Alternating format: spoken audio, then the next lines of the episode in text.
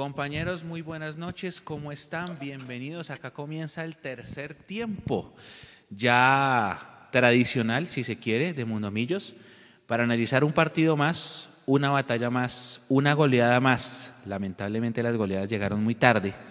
Millonarios le acaba de meter cinco goles al Once Caldas por tercera vez en la historia y yo voy a ser fiel a mi promesa. Yo me quedé con la promesa de que mis compañeros arrancaban con el diagnóstico y su análisis, así que Edu Juanse, primero Eduardo, después Juanse, paso con ustedes. Ustedes arrancan el tercer tiempo con su análisis de qué les dejó este Millonario 5, Once Caldas 2, que si se quiere debía ser el hasta 5-1 por ese último gol que fue un accidente. Edu, muy buenas noches, bienvenido al tercer tiempo y su balance.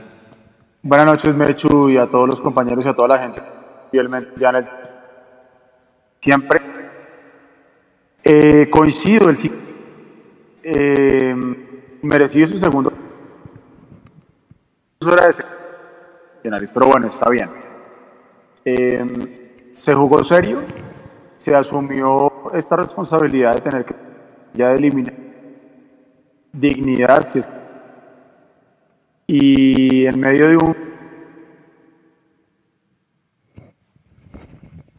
Millonarios desenredar la piola que al principio se veía un poquito complejo el, partido y al final se termina ganando un 5-2 autoridad que sirve para la confianza de los jugadores de Millonarios, confianza de Caballo, confianza de Emerson, para la de mismo Chicho, para la de Maca, incluso para la de Matías, que a veces había venido teniendo altibajos, eh, incluso la de Quiñones también. Entonces, eh, yo creo que es un, es un buen resultado de, lo que se puede, entendiendo que no es lo que deberíamos estar jugando. Pero Millonarios cumplió hoy, yo creo que incluso con creces. Yo creo que todos estamos esperando que hoy hiciera respetar la visión de local, pero estaba en los planes tal vez que fuera un 5-2 sobre todo por cómo se veían las cosas después del 2-0, que fue cuando de pronto vino un bache y Millonarios como que se durmió un poco y el Caldas iba medio poquito de confianza. Importante porque, porque se gana bien, una diferencia de gol importante. Hay que pensar ahora ya en el próximo viernes con Patriotas en Puja. Y aquí simplemente lo que hay que apuntar es a ganar pues, absolutamente todo el partido que queda con Patriotas que queda con Chico, porque le recordamos a la gente que de pronto todavía no tiene muy claro cómo juega esta liga. Clasifica únicamente el primero de cada uno y el mejor segundo. Y que hay que apuntar a ser el, primero en este grupo de millonarios. Yo quedo, voy a decir contento, porque, porque no estoy contento por tener que jugar esto, pero quedo satisfecho y quedo tranquilo por las buenas. Y quedo, digamos que conforme con que hoy Millonarios hizo lo que tenía que hacer en una liga de liguilla de, utilizamos acá que no deberíamos estar jugando, pero que al tener que jugarla se asumió con seriedad y por lo menos hoy deja buenas, buenas, buenas sensaciones y como lo decía yo en la transmisión, ajusta el equipo de Gamero 12 partidos consecutivos por liga sin perder, 7 partidos ganados, 5 empatados. El balance creo que es bueno Así que a seguir construyendo. Creo que esto es también para lo que sirve el partido. Don Juan Sebastián Gómez Álvarez, buenas noches, bienvenido al tercer tiempo y su balance, por favor. ¿Qué hubo, Mechu? ¿Qué hubo, Dardo? Eh, Nico, toda la gente que, está escuchando el, el, tercer tiempo. Sí, muy alineado con lo que dice Eduardo. Eh, duele, ¿no? Duele haberse conectado tan tan tarde. Eh, yo me acuerdo que por allá cuando empatábamos con Río Negro con Bucaramanga, el clásico con Santa Fe, yo le decía a Eduardo de Amecho, oiga, para poder empezar a pelear y tener una remontada en ese tipo de torneos como, el, como la Liga Colombiana, hay tener, ahí usted tiene que tener jugadores enchufados. Y fíjese que ya no solo uno que era el Chicho, no fue Iron, no fue McAllister, sino fueron cuatro y más jugadores, hasta el caballo de Emerson Rodríguez. Y eso, digamos, da de qué hablar para, para, mostrar que no todos los goles provienen de un solo jugador. ¿sí? Aquí yo estaba viendo los jugadores que más goles tienen y efectivamente, si bien Iron y el Chicho son los que encabezan la tabla de goleadores de Millonarios en esta temporada y sobre todo en esta pospandemia, pues ahí también estaba Pereira que de alguna manera había hecho goles en, el primer, en, digamos, la primera tanda de, de partidos, McAllister que volvió y se conectó, Emerson que debutó y ya tiene varias asistencias y varios goles, entonces casi que ese poder ofensivo y esas sociedades que han venido apareciendo no solamente desde el inicio, sino también cuando entran jugadores como Juan Camilo Salazar, que se asocia con, con Andrés Felipe Román, que lo comentaba Eduardo, pues se nota que Millonarios tiene varias, varias alternativas. ¿sí? Vuelvo, lo repito, duele haberse conectado tan tarde, eh, haberse enchufado tan tarde. Y sobre todo porque uno dice, pero estos 11 Caldas básicamente son los mismos jugadores que nos ganaron acá 3-1. Y uno dice, hombre, Lástima no haber ganado ese partido, pero, pero bueno, eh, lo de hoy era lo lógico que debía pasar, era la, obligación de Millonarios, teníamos más que perder que ganar en, este, en esta primera fecha de la liguilla y bueno, se empieza con pie derecho para, para ir a buscar el, el, resultado en Patriotas y una vez asegurar ese paso a la, a la siguiente fase de esta liguilla porque pues, lo que digo, es una obligación ganar el cupo a la, a la Copa Sudamericana, más que salvar el año como muchos otros medios lo quieren hacer ver. No, no, no, no, no. O sea, hay que dejar eso claro. gracias por acotarlo. Gracias por acotarlo porque puede pasar lo que sea, puede pasar lo que sea. Mire, puede pasar que en, a Patriotas el, otro viernes le metamos 9-0 y puede pasar que juguemos contra Chico en 15 días y le ganemos 17 0. Y entonces clasificamos y vamos a jugar contra el peor segundo, póngale usted un Pereira y le ganemos 27-0. Y luego vayamos a la final de esta liguilla contra el Bucaramanga y le ganemos 43-0 pero nada salva el año. O sea, así se logre el tiquete a la Copa Sudamericana, que es el único objetivo que tiene esta liga de consolación, nada salva el año, nada, nada, nada. Esto ya, esto no se salva. Pero bueno, bueno, Juanse, que lo trae a colación. Y ahora voy a pasar por acá a saludar a la gente. Bueno, no, mentiras. Primero a usted, Nico. Muy buenas noches. Muy buenas noches para todos. ¿Cómo están? Aquí en el tradicional tercer tiempo de la liguilla, como lo bautizamos, los Juegos del Hambre 2020 por un cupo de Sudamericana y, realmente fueron los Juegos del Hambre porque Millonarios salió a devorarse el rival, tal como en la película. Entonces estamos aquí contentos por el resultado y también ya muy atentos de ustedes en todas las redes sociales. Eh, hace un minuto los estaba leyendo en Twitch. Déjenme ver ahí en Twitch que hay, Mechu. Para los que están en Twitch, tenemos 10 personas que están apoyando nuestro nuevo canal en Twitch. Pásense a Twitch si quieren tener la transmisión un poquitico más adelantada. Aquí está Alebob que dice excelente transmisión, excelente que estén en Twitch. Un saludo. Gracias Alejo. Gares también está por ahí, Martincito. Y también ya lo leeremos en todos lados. Y también el número que está en pantalla, 317-333-0651, para que nos envíen una opinión de lo que vieron del partido. Ahorita más adelante hay una tanda de audios para escucharlos a ustedes. Listo, Nico, gracias. Bueno, estamos pendientes de, la rueda de prensa. Acá la tenemos, eh, estamos preparándola, todavía no ha empezado. Va a estar Ricardo Márquez con el profe Gamero. Aguantamos, obviamente la vamos a transmitir para ustedes. Mientras tanto, Edu y Juanse y Nico y ustedes, compañeros que están allá. Ah, bueno, primero una aclaración. Es normal que nosotros que estamos acá enfrente de esta cámara, que ustedes ven, a veces dirijamos la mirada así como hacia unos 40 grados hacia nuestra derecha. ¿Sí? Es porque tenemos los mensajes de ustedes acá en pantalla y los estamos leyendo, para que no vayan a creer que es que le tenemos pánico escénico al lente o qué sé yo. No, no, no, es que acá al lado tenemos el televisor y estamos viendo los mensajes para leerlos con ustedes. Y segundo, Edu y, y Juan, Ayer yo decía, para cerrar el live, decía, nosotros vamos a tener una transmisión y el tercer tiempo y ahorita el que pasó ayer y la crónica y todo lo que siempre hacemos con el mismo profesionalismo de siempre porque Millonarios hay que estar con el equipo hasta los últimos días o hasta el último de sus días. Y esperábamos del equipo profesionalismo para afrontar esta liguilla. Estábamos 2 a 0 a los 20 minutos, de eso no hay quejas. ¿Qué creen ustedes para empezar este tercer tiempo que se le puede criticar al equipo después de ganar un 5 a 2? Eh, arranco con, con Edu. mire, yo creo que la pregunta es muy interesante porque muchas veces cuando los partidos se ganan con resultados tan limitados, eso de alguna manera eh, desvía un poco la atención y no permite ver que a pesar de eso el equipo sus errores. Con el 2-0 el equipo cayó en un bache y le dio vida al Once Caldas. Y paradójicamente también, cuando el partido estaba 4-1 y después 5-1, no voy a decir que el Once Caldas pues se nos vino encima y nos puso a sufrir, pero el Once Caldas sabía que no tenía nada que perder y nos hizo ver por momentos mal en la parte de atrás. Tanto así que tanto el primer gol del Once Caldas como el del segundo nacen más de errores de nosotros que de virtud del rival porque nuestros goles, sacando el, autogol, sí son virtud de, Millonarios.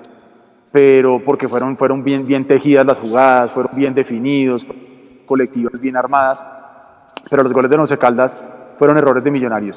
Creo yo que ahí estuvo el pecado de Millonarios. No importa que usted vaya ganando 5-1 o que usted vaya ganando 4-0, usted siempre tiene que estar serio en la parte de atrás y muy concentrado.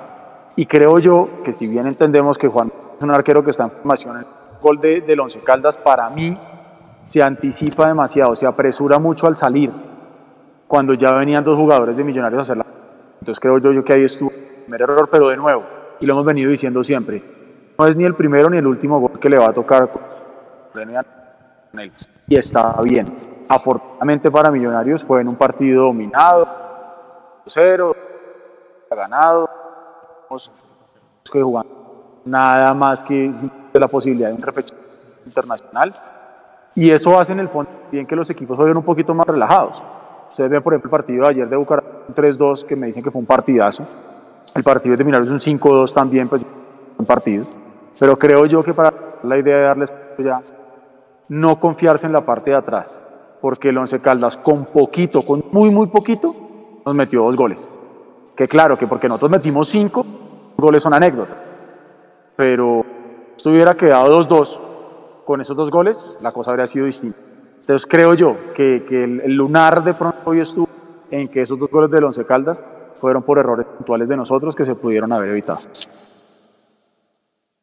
Juanse. De acuerdo, de acuerdo. Es, es lo mismo. Yo creo que, que, que cerrar esas goleadas, pues ojalá hubieran sido con el arco en cero, pero pues igual eh, hay cosas que mejorar. Eh, por un lado, pues la entrega del balón en esos primeros minutos, eh, sobre todo esa primera que entrega mal Matías y casi nos cuesta un gol del Once Caldas. Eh, estoy súper de acuerdo con Eduardo que los dos goles del Once Caldas llegan más por errores nuestros que por virtud del rival. Y yo lo decía en la transmisión, menos mal llegaron ya cuando íbamos 5 y 4, porque, o si no, era una complicada bien importante. Y es que fíjense que cuando el Once Caldas nos gana acá en ese primer partido, regresando de la pandemia, fue igual. Les dimos espacio y nos cobraron. Y después ellos se pararon bien y además su arquero salió figura. Entonces, esas son las cosas que hay que mejorar, sobre todo acá de local, porque acá Millonarios tiene que salir a comerse al rival. Esas son, digamos, las únicas eh, oportunidades de mejora que le veo al equipo. Por lo demás, pues varias sociedades, eh, varias alternativas eh, de gol y sobre todo que ya empezó a, despegar el, el caballo Martín. Así es, bueno, voy a, voy a empezar a leer a la gente acá. Luis Fernando Romero dice, se nota que hay trabajo. Hay que, lo único que tiene que tener estos pelados es que no pase lo del Junior, que no los dejaron trabajar. Acá dice John Galeano, uno por amor al equipo de cualquier juego, pero esto es un torneo de mediocres. No vamos a decir que no. Eh, Felipe, es preferible que cometa errores ganando. La ventaja es que se está notando y da ventaja para que Juanito sume experiencia. De acuerdo. ¿Quién más está por acá? Eh, Marco Fidel, es una buena victoria, pero esto no oculta la mala campaña del 2020 ni tampoco que faltan refuerzos de jerarquía. Robin León, los, de acuerdo. Claro. Robin León, los goles del Once Caldas fueron errores puntuales. Once Caldas tuvo tres llegadas claras, de resto nada. Hugo Álvarez nos saluda desde Buenaventura. Uh, William Méndez dice que los cumplas feliz, le está respondiendo a Andrés Gutiérrez, creo que está cumpliendo años hoy, ya vamos a mirar. Cosas a mejorar la cancha, dice eh, Víctor Vela, pero antes aguantó tanta lluvia. Sí, la cancha aguantó. La cancha aguantó y buen trabajo, buen trabajo del sí. distrito ahí. Eso sí hay que decirlo. No dejó de llover ni un segundo, sí, de acuerdo. Juan Leonardo Morales dice totalmente de acuerdo con Edu.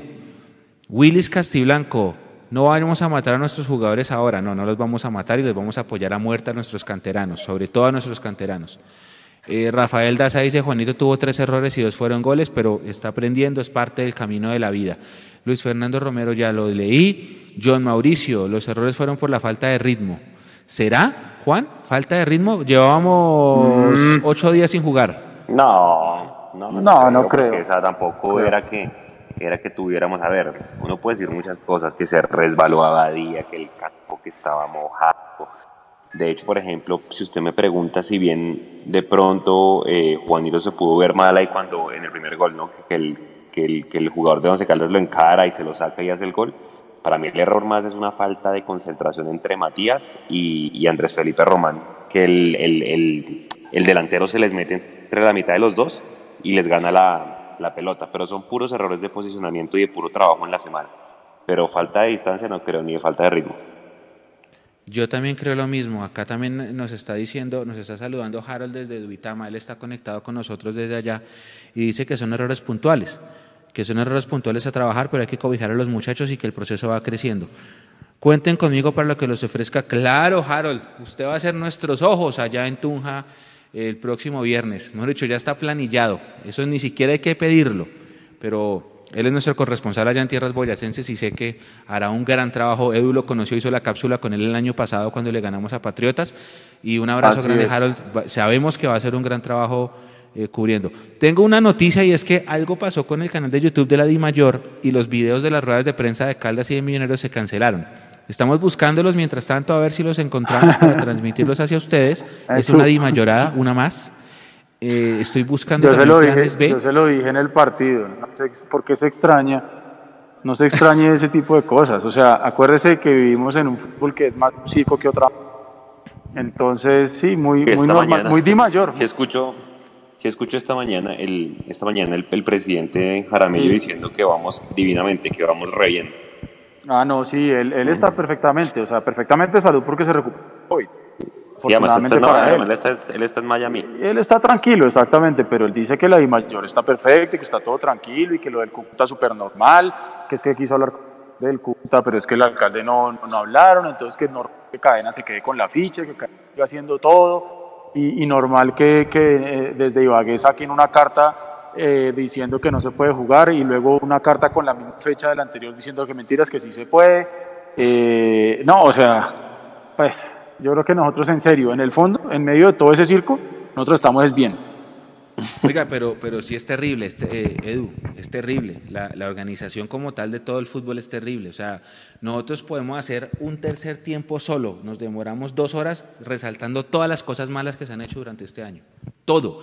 Es una cosa absurda, todo lo que se está haciendo. A mí, sabe, a mí sabe también que me da, que me da vaina, Mecho Señor. Que este, este experimento que están haciendo la liguilla de eliminados para ese cupo a Sudamericana, que todos entendemos y de pronto para la gente que no sabe, pues lo reiteramos, que está la naturaleza de jugar esta liguilla, que simplemente el canal que todos sabemos tenía ya un piso firmado junto con Di Mayor para pasar X número de partidos. Eh, más bien, al revés, Di Mayor con el canal. Y entonces les tocó inventarse esto, esta idea sacada del sombrero. ¿Qué tal que les quede gustando?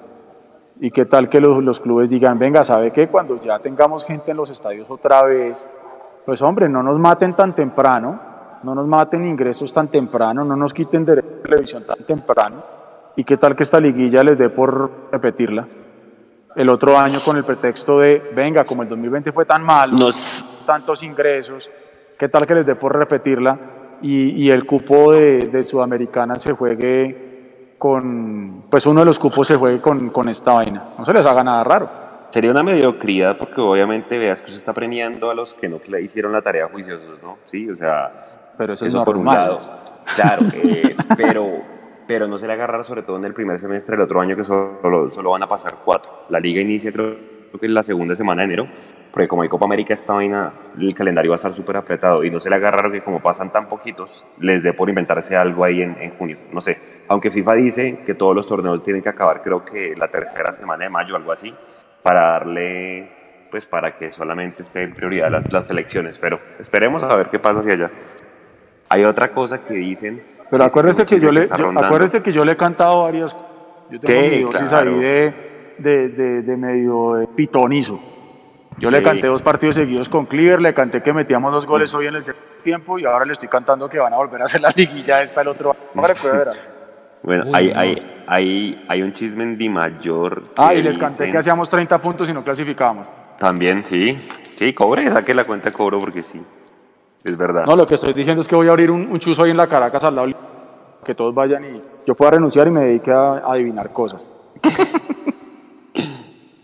Oiga, eh, dicen, hay, hay un rumor, digamos que depende mucho de cómo se comporte la pandemia, ¿no? Ayer creo que íbamos en 9.000 contagios, pero hay un, hay un rumor en Di Mayor que aquí, como dice Eduardo, en La Plata primero, ¿no? Y van a, van a terminar abriendo a las malas los estadios con un aforo muy reducido. Y se dice que el Campín pudiese tener un aforo muy reducido a partir de marzo.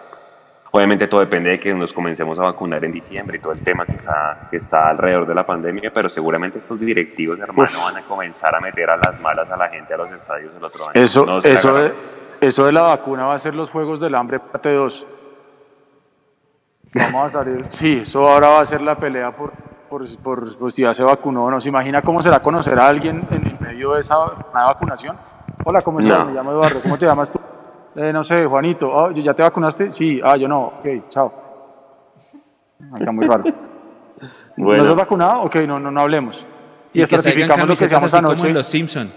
Así camisetas que digan como yo, yo ya sobreviví la vacuna del COVID. Sí, sí, eh, sí. O lo que usted decía anoche, Mecho, en, en el, en el live, que ahora también estemos estratificados entre dichas como el que ya se vacunó y el que no se vacunó. El no se ha vacunado, vacuna. no te hablo. Sí, sí, sí, tal cual, tal cual. El clasiquero de la vacuna y el, y el que está siempre con las vacunas. Oiga, pero... Pero párale, Señor, párale bolas a este dato. Los dos jugadores que más ocasiones de gol han generado y más asistencias tienen después de que volvimos de la pandemia son David Macalister Silva y Emerson Rodríguez, cada uno con cuatro asistencias. Emerson tres goles, David Macalister cuatro goles, Emerson 11 ocasiones creadas y David Macalister Silva 18 ocasiones creadas. Los responsables en gran parte de la recuperada de Millonarios.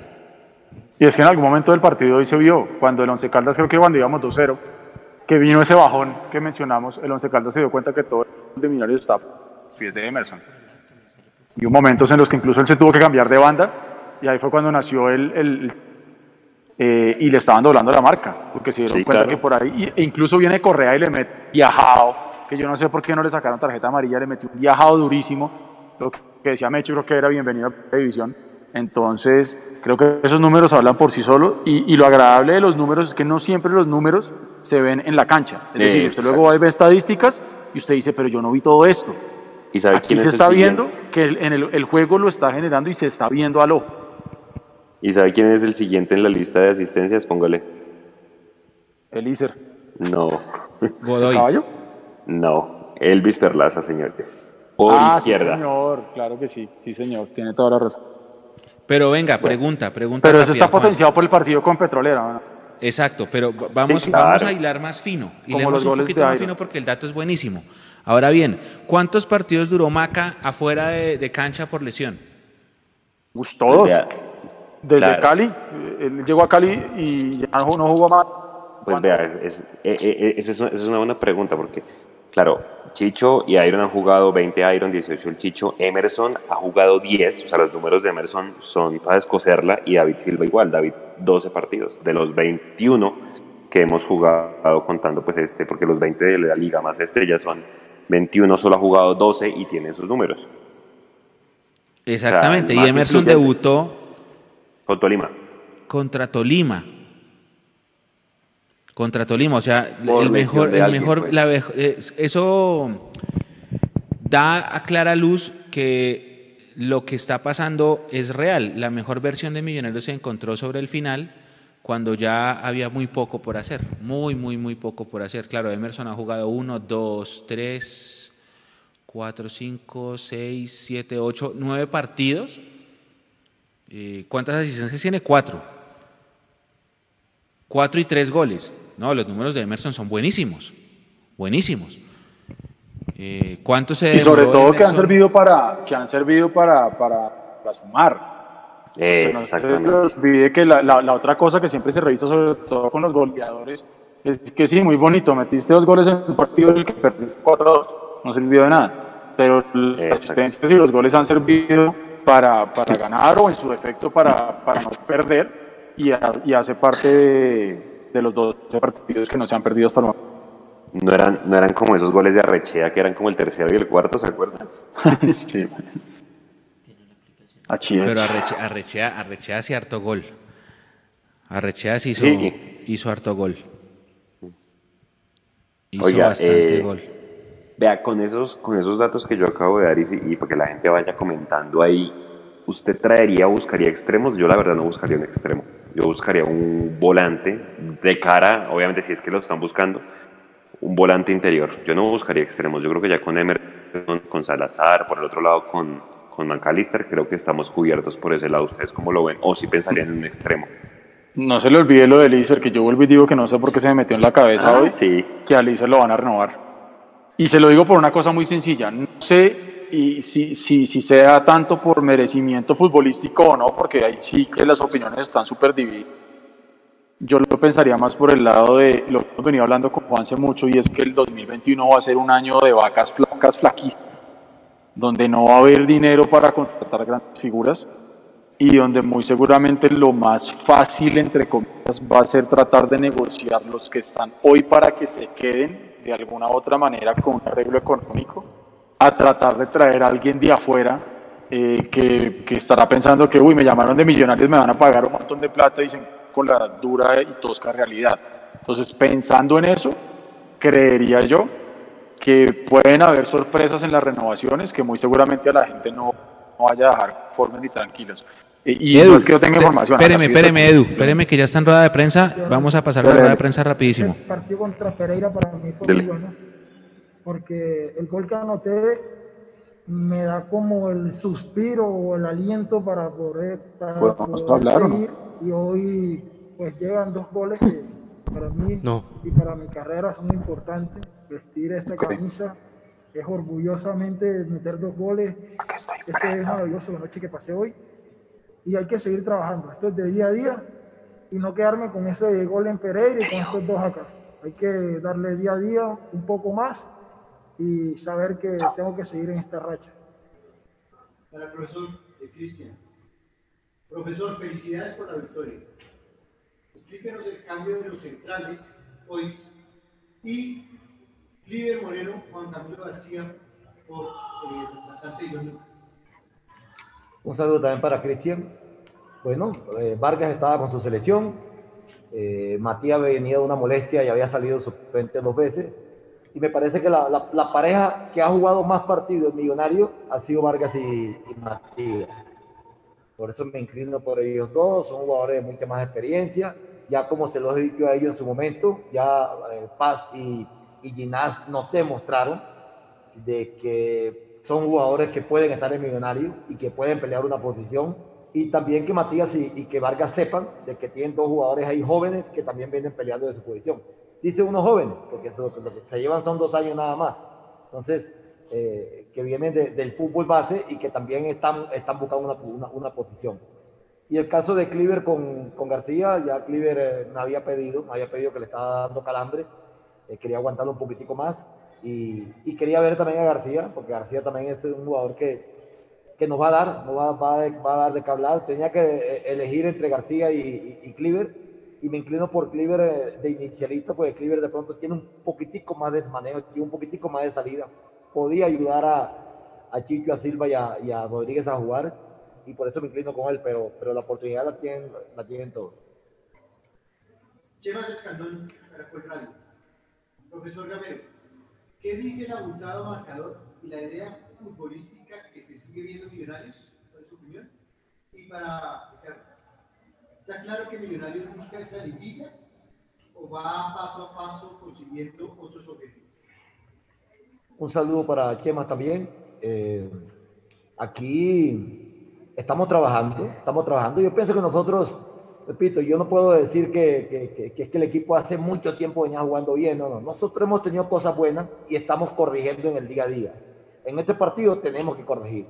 En el partido contra Alianza que jugamos aquí tenemos, teníamos que corregir. En el partido contra Pereira que estamos allá teníamos que corregir. Entonces, aquí estamos corrigiendo y lo que estamos tratando de, de- de enfocarle a la gente o de enfocarle al jugador de a la institución de, de Mario. Este es un equipo que siempre tiene que salir a ganar. Este es un equipo que siempre tiene que salir a proponer. Me parece que lo hemos entendido porque la seguilla de partido que llevamos y jugando con equipos importantes que hoy en día están peleando la liguilla del fútbol colombiano, me parece que eso le ha dado a Millonario esa, ese plus y esa, e- e- esa autoestima que siempre debe tener la, la camiseta millonario, de salir siempre a ganar.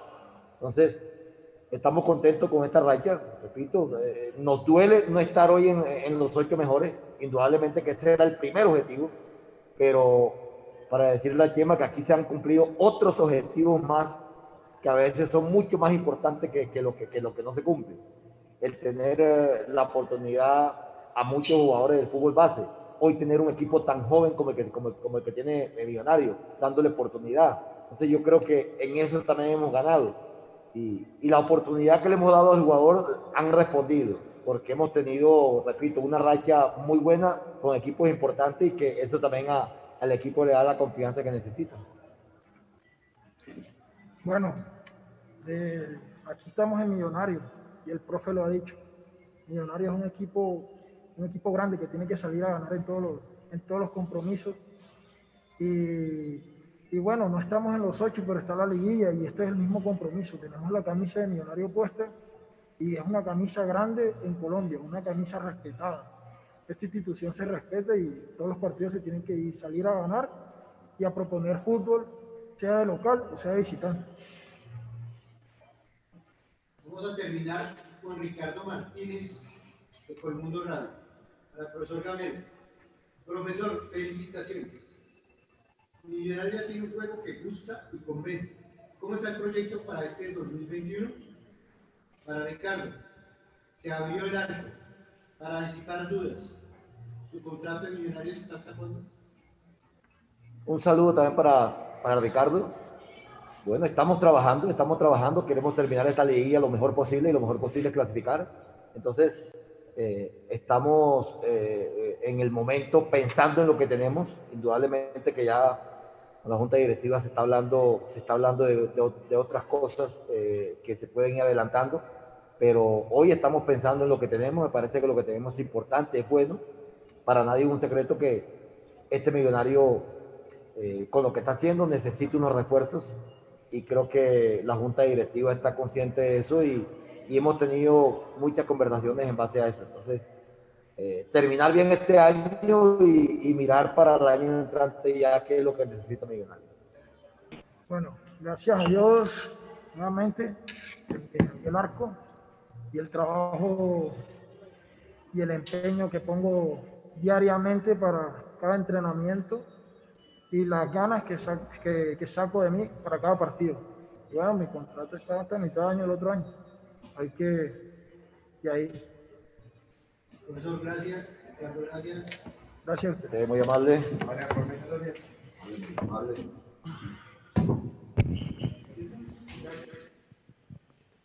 Edu, Juanse, los escucho. Opiniones de la rueda de prensa de Gamero y de The Horse.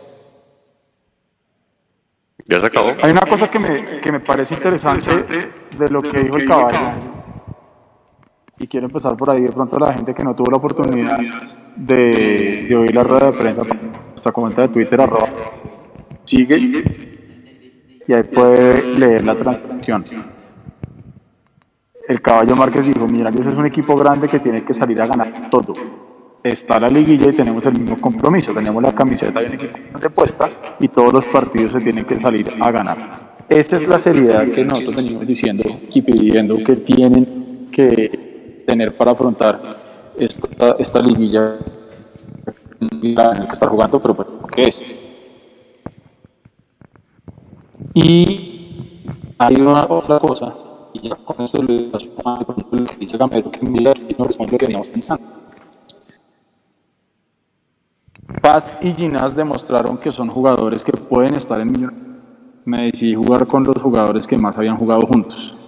Ahí está la respuesta de Gamero, por lo cual no estuvo con Ginás y no, no incluyó a Paz. Así es. Juanse. Pues da la tranquilidad de que ya en la junta directiva o en la parte directiva se están hablando de, seguramente él habla de cosas, me imagino que cuando habla de cosas es, es jugadores y, y, y, pues temas de contratos y demás, pero que el equipo sigue enfocado en lo que es esta liguilla, ¿no? Pero ya le da de alguna manera un parte de tranquilidad que ya se está moviendo el tema. Esperemos pues cuáles son los jugadores que van a volver, que el señor Camacho decía que van a complementar el otro 50%, que son jugadores de renombre, de jerarquía y todos los adjetivos que él utilizó. Mire que aquí hay otra cosa importante de la que, de la que dice respecto a la titularidad de Cleaver. Dice, Cleaver había pedido el cambio y quería ver a García, que es un jugador que va a dar de qué hablar. Me incliné por Cleaver de inicialista porque tiene un poquito más de salida. Ahí digamos que yo recuerdo mucho Mechu que, que decía eso. Mechu decía que Cleaver es un jugador más mixto que, que le puede aportar más salida y pronto mucho más tapón. Sabe, sabe que a mí me parece Pero qué, alegría y qué tranquilidad. Sea, sea, sea como lo veamos todos, tener dos jugadores en la misma posición, pero que pueden cumplir con funciones diferentes, porque se pueden complementar muy bien. De acuerdo. A mí, a mí en lo personal me parece que Juan Camilo tiene más salida, entrega más limpia la pelota, en cambio Cliver es más de marca a marca. Pero por ejemplo, o sea, es una buena alternativa una línea de tres Cliver, Juan Camilo y Vega cuando toquiera un partido Uf. jodido de visitante. Sí. O sea, para taponar pues un- unos volantes. Y acuérdense pues que ahí está Pereira, que uno esperaría que lo renueven eh, o que compren sus Sí. derechos deportivos, porque creo que ya Millonarios tiene que hacer uso de la opción de compra al Unión Magdalena. Entonces, es un volante también que le da mucho en salida a Millonarios para hacer una línea de cuatro, inclusive cuando se juegue por fuera. Y Pero lo de, eso es lo y- bueno, y lo de. Vega, lo de Vega hoy yo creo que es Sí, no, nuevamente, Vega. volvemos a decirlo, ya es, es constante quitarse el sombrero y un chapo para, para lo de Vega. Hoy, hoy yo no sé por qué particularmente hoy lo vi muy elegante, ¿sabe? Lo vi todo el mundo sucio, todo el mundo, y él limpio, saliendo limpio, entregando limpio, quitando limpio.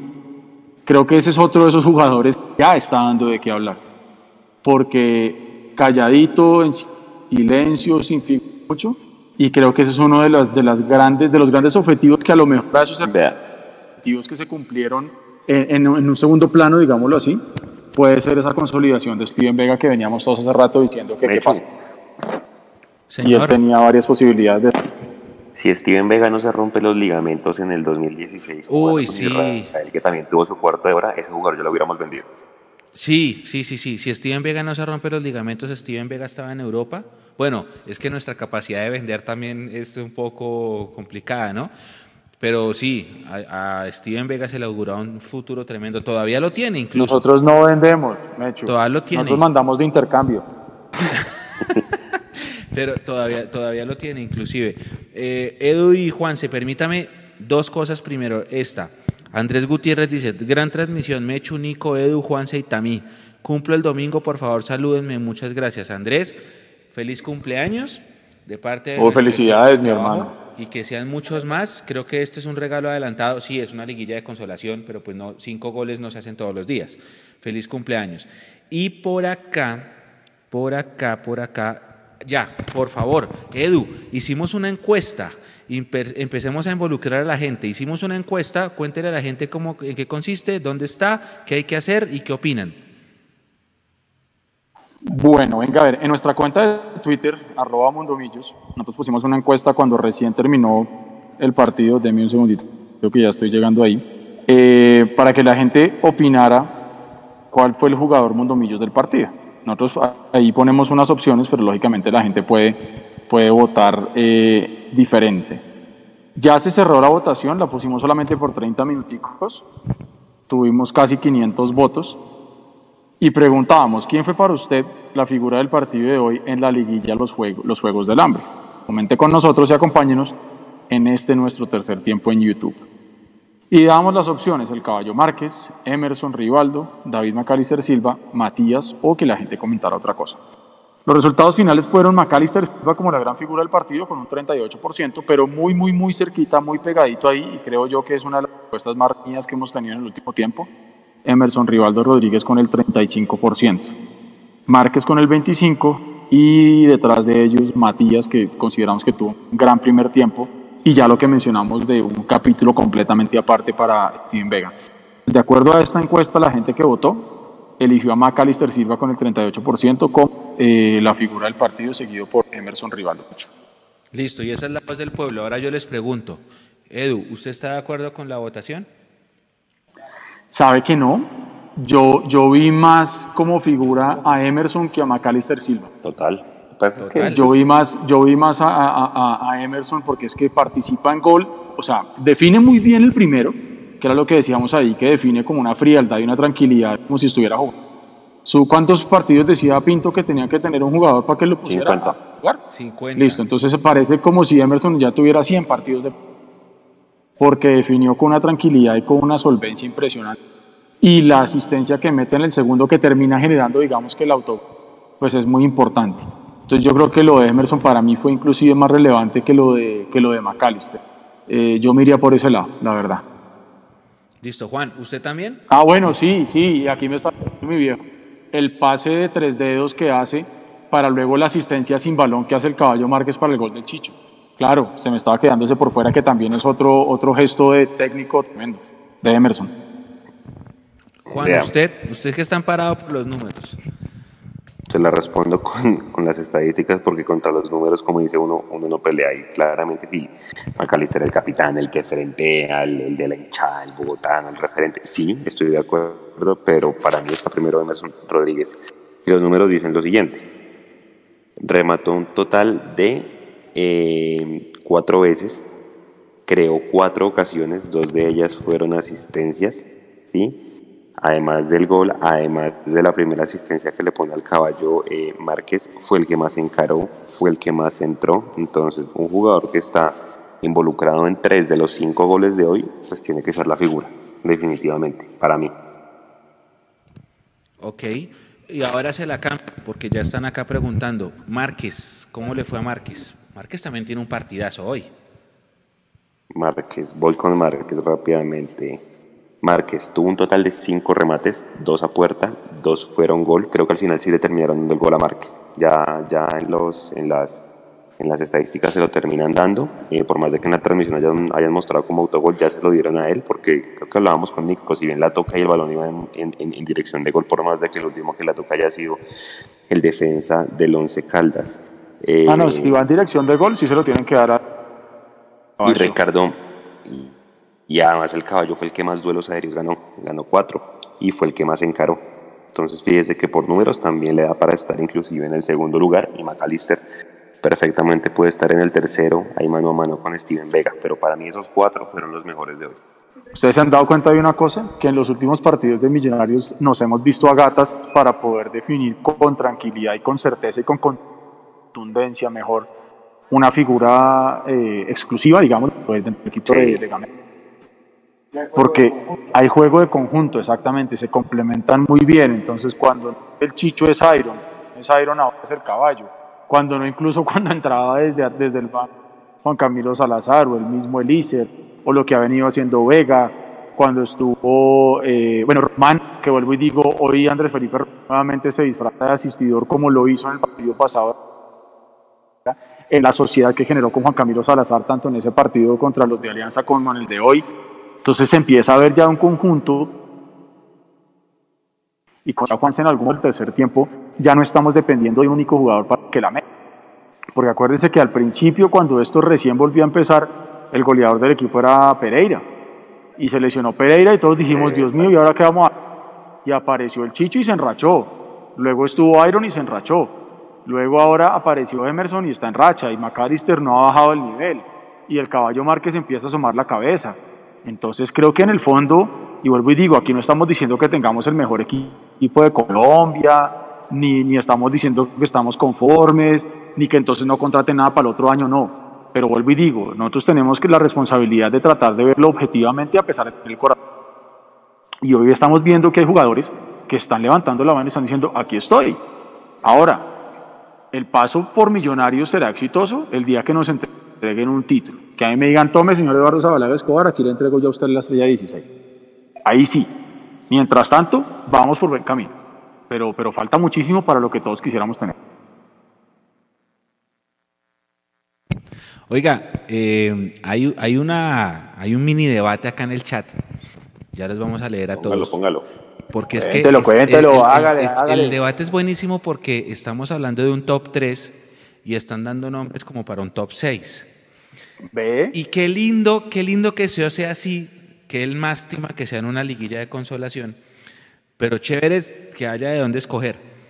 Ah, vamos a ir a recopilar rápido y si me equivoco me corrigen compañeros. Primer gol, Matías pasa largo por la zona derecha, recibe Horst, pase de la muerte, recibe Emerson y rompe el arco 1-0. Eh, ese es el primero. El segundo, jugada por la zona izquierda, pase de, pase de, Mar- de Emerson Maca- a Emerson, Emerson Márquez y gol, que es el que están diciendo que finalmente no es autogol, sino se lo dan al Horse, ¿no? Así es. Vamos bien, entonces vamos 1-1 en asistencias y goles eh, Emerson y Ricardo. El tercero, ¿cómo fue el tercero? El tercero fue el tiro de esquina, ¿no? El tiro es Tiro de esquina, centro de McAllister, cabezazo- de Ricardo, Del caballo. 3 a 0. El cuarto, centro tres dedos eh, de Emerson desde la derecha, La deja hace pasar el el regate de caballo y define Chicho. Van Así cuatro. Y el último, El de Juan. Camilo Salazar, Andrés Felipe y centro Calisto. y centro para Maca. Ok, entonces ahora sí, vamos a empezar lo que dice acá. Vega ha sido el eje clave para que el equipo levante. Desde que juega no perdemos. Esto lo dice Víctor Vela. Nicolás Reyes propone a Cleaver, que jugó bien también. Felipe Rojas dice de a poco, despacio señores. Andrés Franco dice a Elícer, esto sí es broma porque Elícer entró al final. Víctor también dice que una mención especial para Román.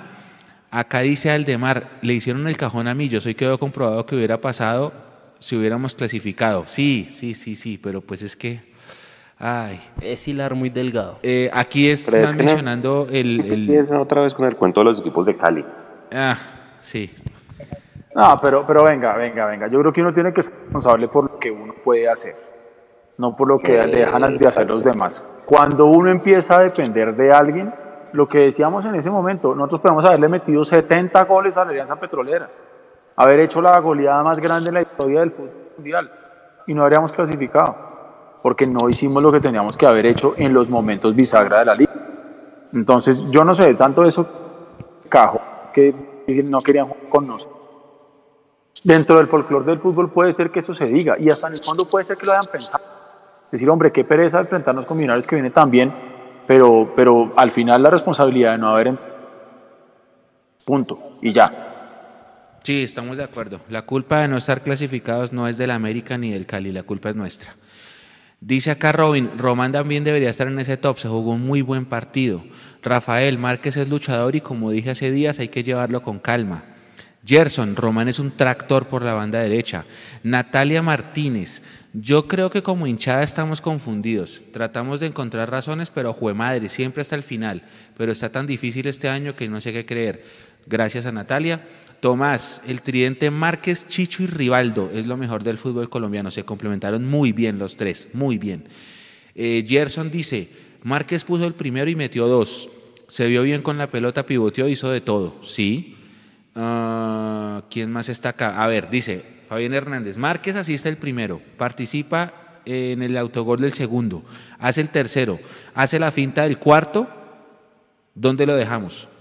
Pero Juan, esa sí se la dejó usted por números, porque Es que la Con finta eso de que se acaba de decir, ¿quién tiene figurón. más eh, asistencias slash goles Claro. entre Emerson y, y Márquez? ¿Están parejos o gana o quién gana? No, tiene más asistencias Emerson, porque es que no sé si considerar la del caballo como una asistencia. O sea, yo sé que es una jugada que desconcentra al, ¿cómo se dice? Al, al, al rival porque la deja pasar entre las piernas, pero de, de donde nace el encare y el centro a tres dedos es de Emerson. Sí, O sea, total. Sí, la sí, sí, sí. sí, si me lo pregunta por eso. Pero Ahora, sí, o sea, están pero- parejos. O sea, el segundo es el caballo, el segundo es el caballo. Sí, pero venga, yo les hago ahí una, una pregunta para que vayamos pensándola más adelante. Entendiendo que se está jugando esta liguilla que, que no, no tiene claramente, no tiene la misma presión que, que los cuartos de final, por ejemplo, de este momento que están jugando otro. ¿Será que eso es lo que le está permitiendo, por ejemplo, a un caballo Márquez jugar con una actitud distinta, más suelto, más liviano, más tranquilo, y que ese fútbol que tiene para darle a Millonarios ¿No será que es un jugador que de pronto en, en momentos donde las papas queman y con tanta presión, de pronto él mismo se va a limitar?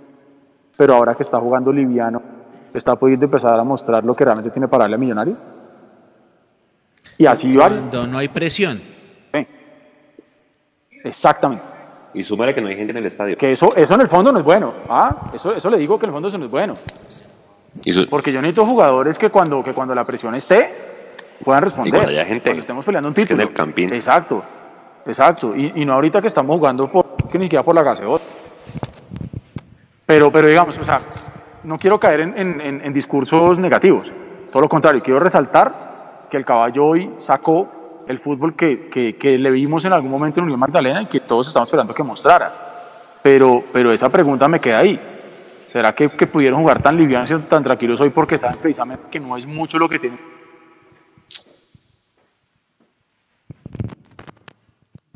Puede ser Oiga, una buena cosa, una dice buena acá. Aníbal, muy buenas noches desde Cali, hay que reconocer el sacrificio del caballo. Y hay otras personas que dicen que ya no es, que, que ya no es burro y que ahora ya sí está en, en- en camino a ser pony. Dice, dice acá Andrés García, Márquez no es tan bueno, simplemente tuvo una noche buena. Y está bien que haya tenido una noche buena, Andrés. Hay que darle, hay que darle ese espaldarazo a nuestros jugadores porque está bien, esta noche buena le sirve a él para ganar en confianza.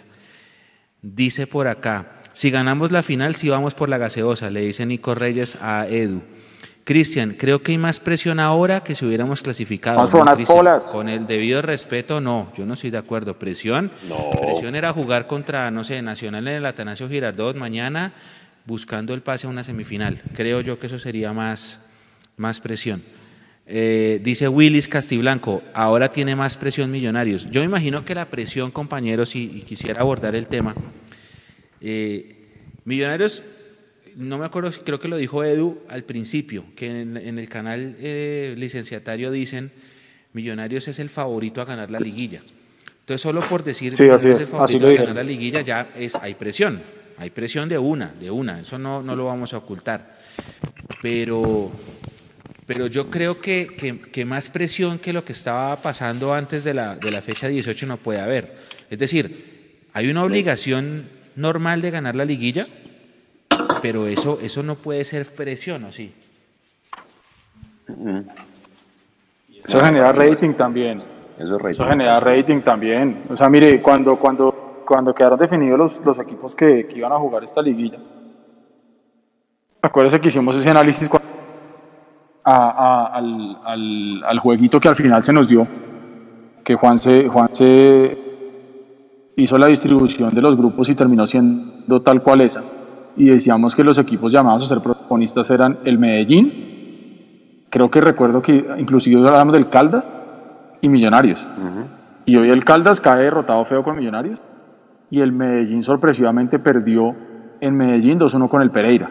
Pero también recuerden ustedes que aquí lo dijimos, que precisamente como oportunidad de oro para los equipos pequeños que muy rara vez van a los primeros lugares de una liga para llegar a copas nacionales, es el gran papayazo para que equipos de medianía de tabla o de la parte baja de ella puedan llegar a disputar un- una posibilidad de llegar a un internacional.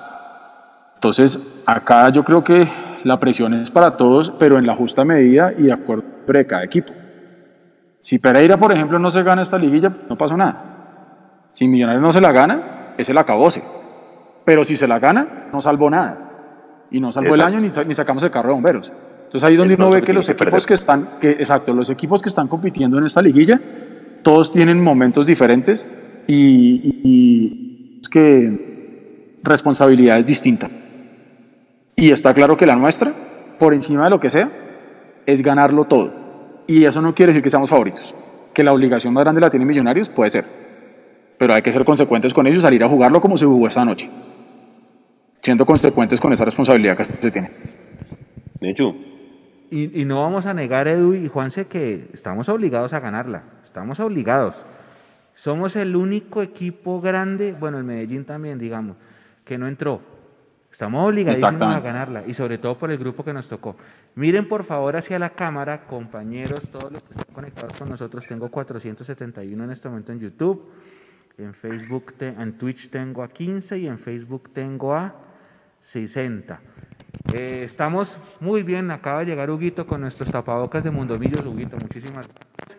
Venga para acá y saluda a la gente. Esta lavada que tengo, no, ¿cómo va a salir así con esta lavada que me he pegado? No, en la moto desde las 5 no ha parado y to- por toda la ciudad. El objetivo de esto es que ustedes también tengan ese tapabocas de Mundomillos. Está muy chévere, muy, muy, muy chévere. Acá lo tenemos, acá lo luce Nico y lo luzco yo. A ver, ya se ve en pantalla, perfecto. Muy chévere, el lo- el eslogan de Estamos en todos lados, el logo. Gracias, Huguito, por habernos hecho este favor. Ya Edu, Juanse estarán en camino a sus domicilios, sus respectivos tapabocas de Mundomillos. Lo mismo para la CONE y para todo el mundo y para el equipo. Y ustedes también podrán hacerse acreedores y participar por uno de estos, los tapabocas de Y los que estén, y los que estén interesados que, que nos, inscri- nos inscriban también, porque todo Sí, esto sí, hace sí. parte de toda esta nueva línea de productos de la boutique de Mondomillos que vamos a tener lista para el 2021. Aquí, que Nico, Nico va a ponerlo, venga, Pues- lo, lo- va a poner más, más cerca en cámara, a ver si, ahí, ¿cierto, Nico?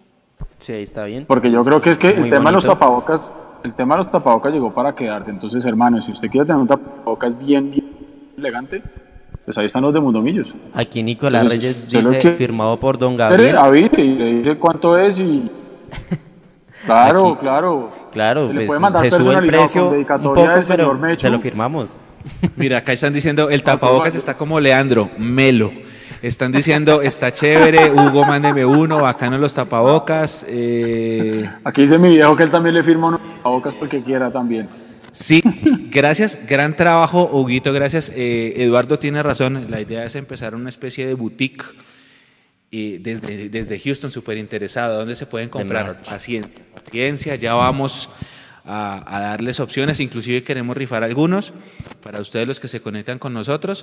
Lo importante es que ya están acá con nosotros, ya los tenemos acá, esto hace rato los venimos trabajando y son una realidad, acaban de llegar justito para ese tercer tiempo, los tapabocas de Mondomillos está chimbita, dice Robin. ¿Qué precio tiene? Dice Jan Faber Díaz. Ya vamos a mirar eso. Eh, dice acá mil Andrés Franco, 3 por 5 mil Andrés, tranquilos, tranquilos, tranquilos. Eh, Robin Huguito, mándeme uno.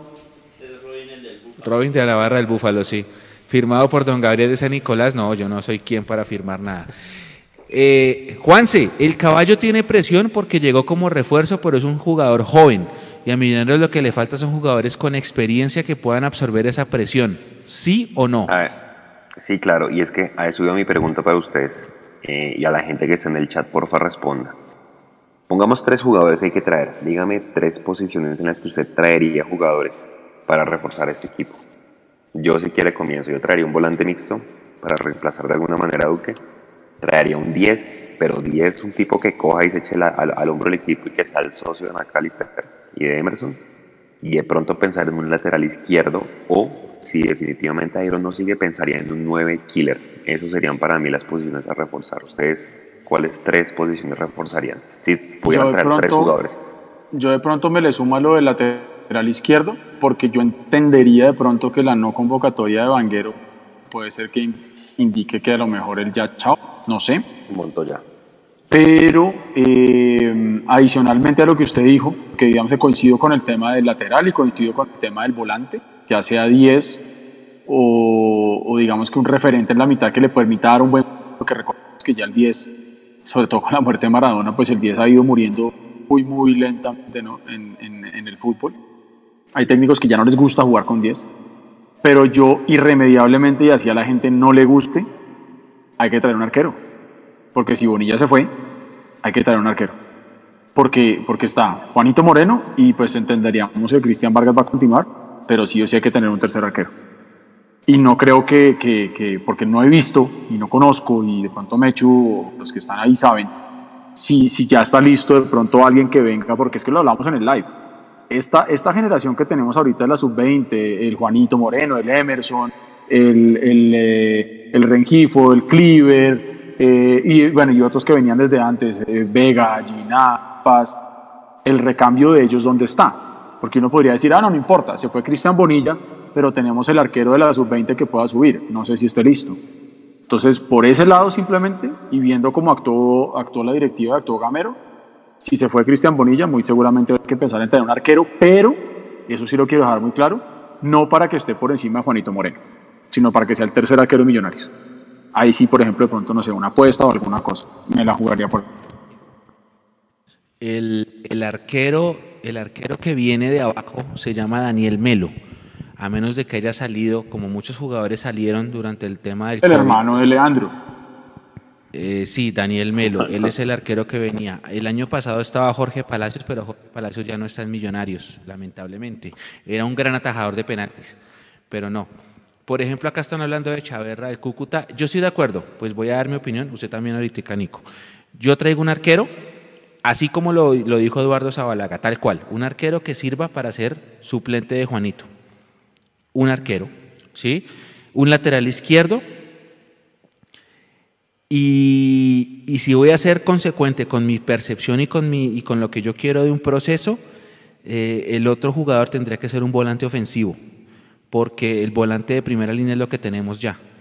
Entonces creería que por- va Sí. por ahí la cosa. Eh, tal vez si se asoma Ya pensando en lo que dice Juanse de que si se va a Iron, pero, pero sería por ahí la cosa. Sería por ahí. ¿Usted qué opina, Nico? De, de acuerdo. De pronto con el arquero, solo uno. Bueno, pens- y si se van los dos, toca traer dos. Los dos, ¿quiénes dice usted, Nico? ¿Cristian Vargas Cristian- también? Los, los cristianos de pronto se van los dos. Yo tengo esa percepción, tengo esa corazonada de que ambos se van a ir ahorita en diciembre. No creo que hayan quedado muy contentos por su paso aquí en Millonarios. Entonces, si se van los dos, traería a un arquero bueno y a otro arquero. Puede ser que suban a uno que tengan por ahí en el ojo o un, o un arquero joven que tenga proyección. Banda Ish, izquierda. Como diría nuestro amigo, como diría nuestro amigo Hurtatis. Banda izquierda toca porque no podemos tener a, a Perlaza que bien, bien mal él es lateral derecho y es lo que es, entonces lateral izquierdo hay que traer. Volantes, de pronto ahí es donde yo veo que en volantes necesitamos uno de jerarquía, pero un pesado. Yo digo que lo que decía Camacho, que alguien de renombre, no me importa si es de ataque o si es de defensa, pero yo creo que necesitamos un volante pesado, pesado, para que ayude a la jerarquía del equipo. Y ya, yo con eso me caso. Si no se va Iron, Sí, con un- eso. Un, un volante es buena idea para que volante. acompañe a Maca, para que acompañe a Emerson. Como Emerson- líder, como, como líder de equipo yo se la compro a Nico, ¿sabe?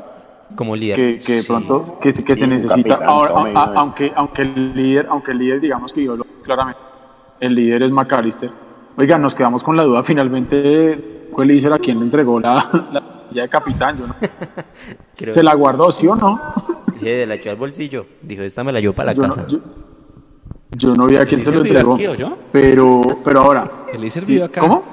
Eliezer vive al lado mío. Vive- pues al lado mío no, en la misma torre que vivo yo. Vaya y pídale la cintilla capitán. Le voy a pregunta preguntar la próxima vez qué pasó con la cintilla de O- capitán. Oiga, eh, de lo que decía Nico, eh, no sé si, si se termine dando la salida de Cristian Vargas, pero de llegarse a también, creo que ese sería el papelón más grande de la directiva, aparte de los que ya han venido haciendo, pero sería el papelón más grande de la directiva en contra arqueros que- Eso sería una vergüenza. Es decir, eh, ya de por sí lo de lo que dicen que pasó, porque no sé si ustedes vieron las versiones que salieron ahí, que, que él renunció porque se sintió agredido, él renunció porque le habían rayado el carro y un montón que están sin confirmar, pero, pero pues dos, dos, eh, dos arqueros que, me- que duran menos de un año, uff, no sé. y sobre todo si no vamos a tener plata, pues no sé. Pero se puede dar, se puede dar, no sé. Pero yo coincido con Nico en el tema de un, de un volante que sea, que sea un referente. Lo que pasa es que cuando uno llega a pensar en el tema de egos también, ¡ah! porque claramente se ve que Macalister es el llamado a ser ahora el líder y el capitán. Entonces le trae a otro ahí que esté al lado de Sí. también empiece como a, a cobrar protagonismo por encima de Maca, de pronto eso puede terminar ahí generando ahí un roce ahí todo chingo. Pero puede Eduardo, ser, puede ser. Yo no creo que Perdón, McAllister vaya a, a rozar con alguien de grandeza. Yo, yo, o sea, yo esperaría que, por ejemplo, aquí en el chat, obviamente dicen el llamado a eso es Guarín. Yo no creo que McAllister se le vaya a ir en contra a Guarín, sino al revés, debería hacerse una amistad de, de liderazgo y que yo, yo un 8, un 5, el que sea de experiencia que llegue para el medio campo me, me parece muy importante, primordial. Puede ser, So- puede ser. sí, o sea, entendemos que Maca quiere llevar, quiere ser el líder, pero No, ya lo Pero- es, de hecho. Él, y él- lo- él y lo intrínse- es. intrínsecamente ya lo ha, ya cuando John Duque tenía la cintilla de capitán, Macari era el que aparecía cuando las papas estaban calientes y él fue el que iba a darle ya la cara a la gente los cuando fueron allá a hablar con ellos a, a la sede. Ahora, yo no sé si Guarín sea la solución. Guarín tiene, si mal no estoy, me corrigen, 34 Sí, no, no, años. no. Lo- es más por Entonces- nombre, algo así es lo que necesitamos. Entonces, no, y yo sé que, que- es porque No él- sé. es el que ha mencionado todo el mundo. Menciona Marín, menciona Uribe, humo que ha salido ahí. Pero yo sí coincido con usted en que de pronto sí tiene que haber uno o dos que sean esos jugadores que cuando el rival o el mismo árbitro sepan que allá hay jugadores de, de peso y con los que no se puede mover gallo, pues. Cometí un error al contar la, la interna y ahora están pidiendo a Eliezer para el tercer tiempo. No debía- ¿Cómo, cómo, cómo? ¿Qué, qué, qué, qué? Están pidiendo a Eliezer Quiñones como invitado en el tercer tiempo. Cometí un error al comentar Ah. que éramos vecinos. No, pero ¿sabe qué es lo que pasa? Que no podemos porque es que no que el equipo de prensa del equipo no jugador. Bueno, Nosotros aquí dice... vamos a hablar con los jugadores cuando ya no jueguen. O sea, próximamente yo en Duque en Mundo. Bueno, acá están dando nombres. Yo no sé por qué, ustedes saben más que yo, eh, que han estado más pendientes de, de medios. Siempre los nombres son los mismos. Haga el ejercicio, haga el ejercicio, hagan el ejercicio. Hablan de Guarín, hablan de Uribe, hablan de O'Brien, hablan de eh, Danovis Vanguero, hablan de, Lo de Matías es falso, Mier. recontra falso. Marcos Pérez. yo- Hablan de Danovis Marco yo me Pérez. encargué- lo de Danovis yo me encargué de averiguar y, es, y me dicen que es totalmente falso, que es humo pero del malo. O sea, lo de Danovis yo pregunté expresamente a una persona que está muy bien dateada de, de Millonarios y del Tolima y me dice que es totalmente falso. Nada más que es que yo no, yo la verdad, como le comentaba a la gente en el, en el hotel, con la situación financiera tan delicada, yo no lo veo tan sencillo. O sea, yo no sé, puede ser que esté equivocado, claro, pero es que la gente tira muchos nombres que son, que parecieran ser Es que, imposibles. ¿Sabe yo qué creo? Yo no sé si Camacho se equivocó otra vez saliendo en falso a decir que, que el otro 50% de la nómina van a ser jugadores. Porque entonces nos puede salir a decir con, por ejemplo, yo les dije a ustedes que íbamos a tener jugadores de re- ciento. Renovamos a McAllister, Iron, y eso va a ser el otro 50%. O sea, 50% que ya está, sino que simplemente nos va a decir se renovaron. Porque yo la verdad dudo mucho que se puedan traer jugadores, como él dice, de renombre, de jerarquía, en una situación tan compleja. Creo que va a ser mucho más fácil renegociar las condiciones con lo que hay hoy a tratar de traerse a alguien de afuera con las condiciones que vamos a tener en 2021. A menos que sea un jugador de, como se ha venido hablando de este pelado de Fortaleza que dicen que llegar. Entonces no sé, no se les haga raro que que la nómina del, otro cinco ya están y no hicieron el pato y ya nos han cuando nos dicen no pero es que si si si renovamos mantuvimos la base renovamos a los que se iban a ir y por ahí nos meten ese gol los directivos Bien. Están, están diciendo que la cintilla de capitán, y esto lo, lo dice Angie Sierra, que lo ha mencionado varias veces, y Angie y varias personas, que la cintilla de capitán después de ese carrerón de Lícer se lo dio a Román. Que hay una jugada en la que sí sale Román por la derecha y ahí se le alcanza a ver. ah ok la- creo la que creo que alguno de nosotros lo dijo no sé si Juan que dijeron que se le iban a dar a Román sí Sí, sí, sí. Así es, bueno, Nico. Bueno, hemos decidido aquí internamente, vamos a regalar dos pares de tapabocas. Así de los que acabaron de ver, los que están muy bonitos, la parejita de tapabocas para dos, dos personas. Y lo vamos a hacer muy sencillo. Y lo único que les vamos a pedir es que se pasen a Twitch. Estamos estrenando red social, Twitch.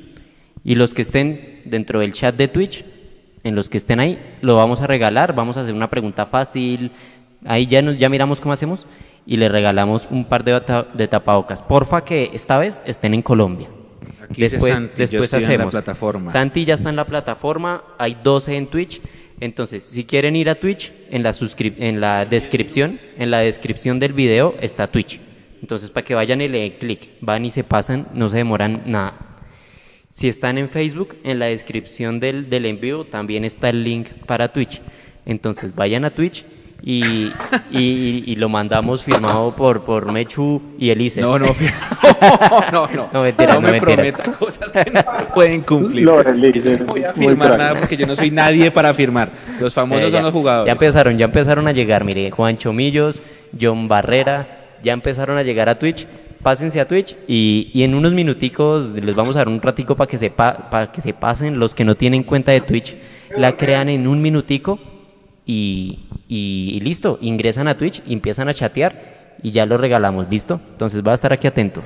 Listo, ya la gente se va a empezar a, se va a, empezar a cambiar, pero eh, ¿por qué nombres? O sea, yo entiendo que Casale filtró lo de Marco Pérez, pero lo demás ah, se debe a qué? ¿A que están sin contrato o que alguien en la prensa filtró nombres? Nada, ¿Por qué? Porque piensan que Twitter es la realidad. Pues usted sabe que cualquier, cualquier cuenta filtra un nombre que suene en cualquier lado, que un empresario, que algún periodista le da por nombrar y ahí comienza a rodar la bola de nieve, pero pasa lo mismo. Uribe, ¿cuánto lleva sonando que va a regresar y que Pero yo le, yo le sumo ahí lo que dice Juanse, es, es también que la gente habla desde un deseo. Entonces, por ejemplo, no sé, eh, Uribe, Uribe tuitea con un corazón azul y ya todo el mundo dice, no, ya, Uribe viene para Millonarios. Sí, nosotros lo tuvimos en la época de la cuarentena fuerte, lo tuvimos en los especiales de Montemillos y conversamos con él cuando él estaba en Brasil y él sí lo dijo abiertamente que él quería venir. Pero que él quiera venir, a que él pueda venir, es otra cosa. Que él ponga un trino con un corazoncito azul es una cosa, a que él ya esté a punto de firmar para venir a mirar. Lo mismo lo de Guarín. Guarín salió en Twitter o en Instagram, no sé, eh, se puso una sudadera azul que ver con Millonarios ni siquiera era Millonarios, una sudadera azul y todo el mundo ya sale a decir, no, es que mire, ya se... No sé, entonces puede haber mucho coqueteo también por parte del jugador, a ver si de pronto por ahí lograr que los directivos le paren bolas o lo que sea, no sé. Pero también yo creo que la gente habla mucho de deseo, pues, se haya, de que estén, pues a mí no me consta, pues no sé. Creo que hablan desde el, desde el deseo. Twitter no es la realidad del país. Por ejemplo, o sea, yo soy full Twitter, no tengo ni idea qué es Twitch, y, y- y ya estamos ahí. Y hay, hay otras redes, y hay otra hay otras cosas. Entonces, no, no hay que creer todo lo que se lee en redes. No, no hay que tomarse todo tan en serio. Sí, porque es que son, por ejemplo, este nombre de O'Brien, eh, Juan. O'Brien, ¿por qué se da? ¿Porque fuimos nosotros? O sea, ¿fue porque nosotros dijimos en la transmisión que era muy bueno? ¿O porque de repente hizo tantos goles que alguien lo filtró? ¿Qué pasó con O'Brien? A mí me encantaría O'Brien. Me, me- me parece un gran jugador. Ahora, no sé si, si la camiseta le quede grande, pero el, el hombre ha demostrado condiciones. Pero, pero No, ¿por además, hoy qué? ya dijeron, hoy ya dijeron de México y que Estados Unidos lo están buscando, entonces capaz, pues, obviamente, en esta época de vacas flacas, seguramente arranque para un país del exterior, en vez de venir de un equipo grande, yo creo. Además, porque ya creo que do- 12 goles lleva, ¿no? En la, la liga, es el goleador. Por eso mismo yo les digo que para mí va a terminar siendo fácil para las directivas terminar renegociando a, a poder traerse algo que realmente mueva la mueva el torniquete, como se dice. Yo no estoy esperando gran 21. Prefiero que me sorprendan a que yo me decir. Yo la verdad estoy creyendo más que va a terminar siendo como renovación de Airo y, y de pronto una llegada del chico están hablando por ahí. Exacto. No sé, yo creo que no hay que hacernos ilusiones. Pero sí con lo que hay hoy. Lo que hay hoy hasta el momento ha demostrado que, que está mostrando buenas formas. Pero no sé si alcanza. El presidente lo dijo, que con el 50% de la cantera no alcanza para... Y él se, se- digamos que él solito se tiró que sean los jugadores de renombre. Pero como ya nos han dicho tantas veces, tantas mentiras, De acuerdo. Eh, bueno, acá están preguntando si hay laterales zurdos de la cantera que puedan funcionar. El que yo conocí ya no está, que fue, ¿no? era Janier Lucumi, ya no está. Eh, hay alguien, el profe Agamero ha hablado mucho, mucho, mucho, mucho de un lateral izquierdo que viene en proceso, mm, cuyo nombre ahorita no recuerdo, no lo traigo a la memoria, pero hay que, hay que echarle ojo, hay que estar pendientes a de quién se trata. El que yo quería que subiera ya se fue, ya no está acá, y que es Janier Lucumí, y el otro, que era el lateral derecho Divier Vergara, tampoco está. Y ahorita esta mañana, esta tarde, perdón, en el hotel me pareció, alguien mencionó que Cristian Cortés, que era un volante de primera línea, campeón sub-10 y sub-20 del año pasado, tampoco está. Y Juan David Moreno tampoco está. Y Pedro Martínez, que es un volante 8, también campeón nacional juvenil, tampoco está. Entonces, uno entiende, claro, claro, porque eh, la pandemia hizo lo suyo y no hubo torneos, eh, ni siquiera pueden entrenar, creo, los, los- los- las categorías menores, les toca todo por Zoom. Eh, Por la famosa burbuja, ¿no es? que eso pega. Pero, pero es que no está bien que si, lo hablábamos ayer, ¿no? Si venía un proceso tan fuerte de jugadores campeones nacionales y atrás de ellos venía la sub-17 que fue cuarto finalista del campeonato nacional y detrás la sub-15 que también alcanzó a llegar a playoffs. Todo eso pareciera que se está como, como eh, ¿cuál es el verbo que estoy buscando? Desmantelándose, se está desmantelando esa, esa base y ya no sabemos para el otro año qué va a pasar con nuestras divisiones menores, ni siquiera sabemos si habrá fútbol pero no es normal tanto jugador que haya desertado o que esté sin equipo o que esté ahora en Fortaleza. Por ejemplo, Fortaleza tiene un montón de jugadores que salieron de acá. Eso me preocupa, porque es que no solamente es em, la, base de sub-20 que ya está jugando como profesional, que creo que lo mencionaba anoche Leo, pero ¿y, hacia atrás qué? Porque es que si esto es un proceso, si esto es un proceso, tiene que ser algo cíclico cíclico. Asciendes a uno, eh, vendes a otro y traes, vas, trayendo. Así debería ser. Pero la verdad ya no sé. El famoso recambio, porque eso tiene que, eso no, no puede ser, esto no puede ser simplemente una generación cada 20 o cada 30 años. O sea, es, que, es que, esto no puede ser. ¿sí? Ese, ese para mí es el, la gran divisiones inferiores de Millonarios y a lo que usted dice de la desbandada de jugadores, pues no, no me deje por fuera la salida del profe Morales, que fue el, arquitecto de todo eso, ¿no? Exacto. Inclusive el mismo profe, entonces es raro. mire, mire usted, hagamos una cronología, porque es que ahora sí es bueno hablar de eso, porque cuando esto pasó en enero o en febrero, a nadie le importó. A nadie le importó, Exactamente. entre comillas, porque de los canteranos ninguno era titular. Y, y la frase era, tenemos el 40 y pico por ciento de la nómina canterana, pero de ese 40 y pico por ciento no jugaba ninguno. Entonces, cuando salió el profe Germán Morales y cuando se supo que se había acabado la sub-20B y cuando se supo que se había acabado la sub-17B, nadie dijo nada. Nadie dijo nada, pero porque pocas personas conocen cómo funcionaba la estructura de divisiones inferiores, a nadie le importa, de hecho, mucha gente le importa solamente el equipo profesional, y esto es doloroso, pero es cierto, hay gente que ni siquiera le importa el equipo femenino, porque solo le importa el equipo masculino y está bien, ¿sí? Cada uno tiene su forma de alentar y aquí no, no voy a juzgar eso. No, y cada, y cada uno tiene su gusto también. Exactamente, sí, exactamente. Dicho sea de paso, hagamos la propaganda. Lunes a la 1 y 50 comenzamos transmisión. Millonarios juega su paso a las semifinales contra el Cali. Vamos perdiendo la serie 2-1. Relata Tamí, comentamos nosotros, los que estamos acá con Mapi, que no pudo estar, Mapi no, Mapi. Mapi que no pudo estar con nosotros hoy, pero los esperamos este lunes para el partido de vueltas a las 2 de la tarde. Ahora, eh, cuando se desmanteló todo este tema de las divisiones menores, nadie dijo nada, no pasó nada. Muchos jugadores que venían haciendo carrera, su proceso, Edu y Juan, si ustedes saben, porque ustedes hicieron ese proceso en Millonarios, eh, tuvieron que salir del equipo. Algunos ya terminaron su, su, su, su carrera y se dedicaron al estudio, otros se fueron a buscar otros clubes, pero, pero hay que ver qué pasa con ese recambio, porque es que después van a decir, ah, no, listo, listo, listo, Nico, la camada de jugadores perfecta, tenemos seis titulares y tres suplentes del, equipo campeón nacional juvenil. ¿Y? ¿Y después de ellos qué? ¿O tenemos que esperar cuánto fue la última vez que una camada exitosa? 94. 96, ¿no? 20 años más. Exacto, es que eso, eso es lo que yo estaba diciendo ahorita. Si realmente las directivas nos quieren vender a nosotros la idea de que esto es un proyecto que van a ser siempre de la fuerza, de, las, de las fuerzas básicas de, de Millonarios, ok, pero entonces que se vea que la rueda y no paró. Porque entonces imagínese usted qué va a pasar cuando vendan, vendan, no manden de, intercambio, sino vendan a Vega, a Román, a Juan Camilo García, a Cleaver, a Emerson, que yo sé que Serpa se debe estar frotando las manos con, viendo a Emerson jugar, a Juanito Moreno, se van ellos, ¿Y quién viene detrás? Teniendo en cuenta una cosa importantísima que usted dijo ahorita, Mecho. No hay competición de divisiones inferiores en este momento y no sabe qué va a pasar.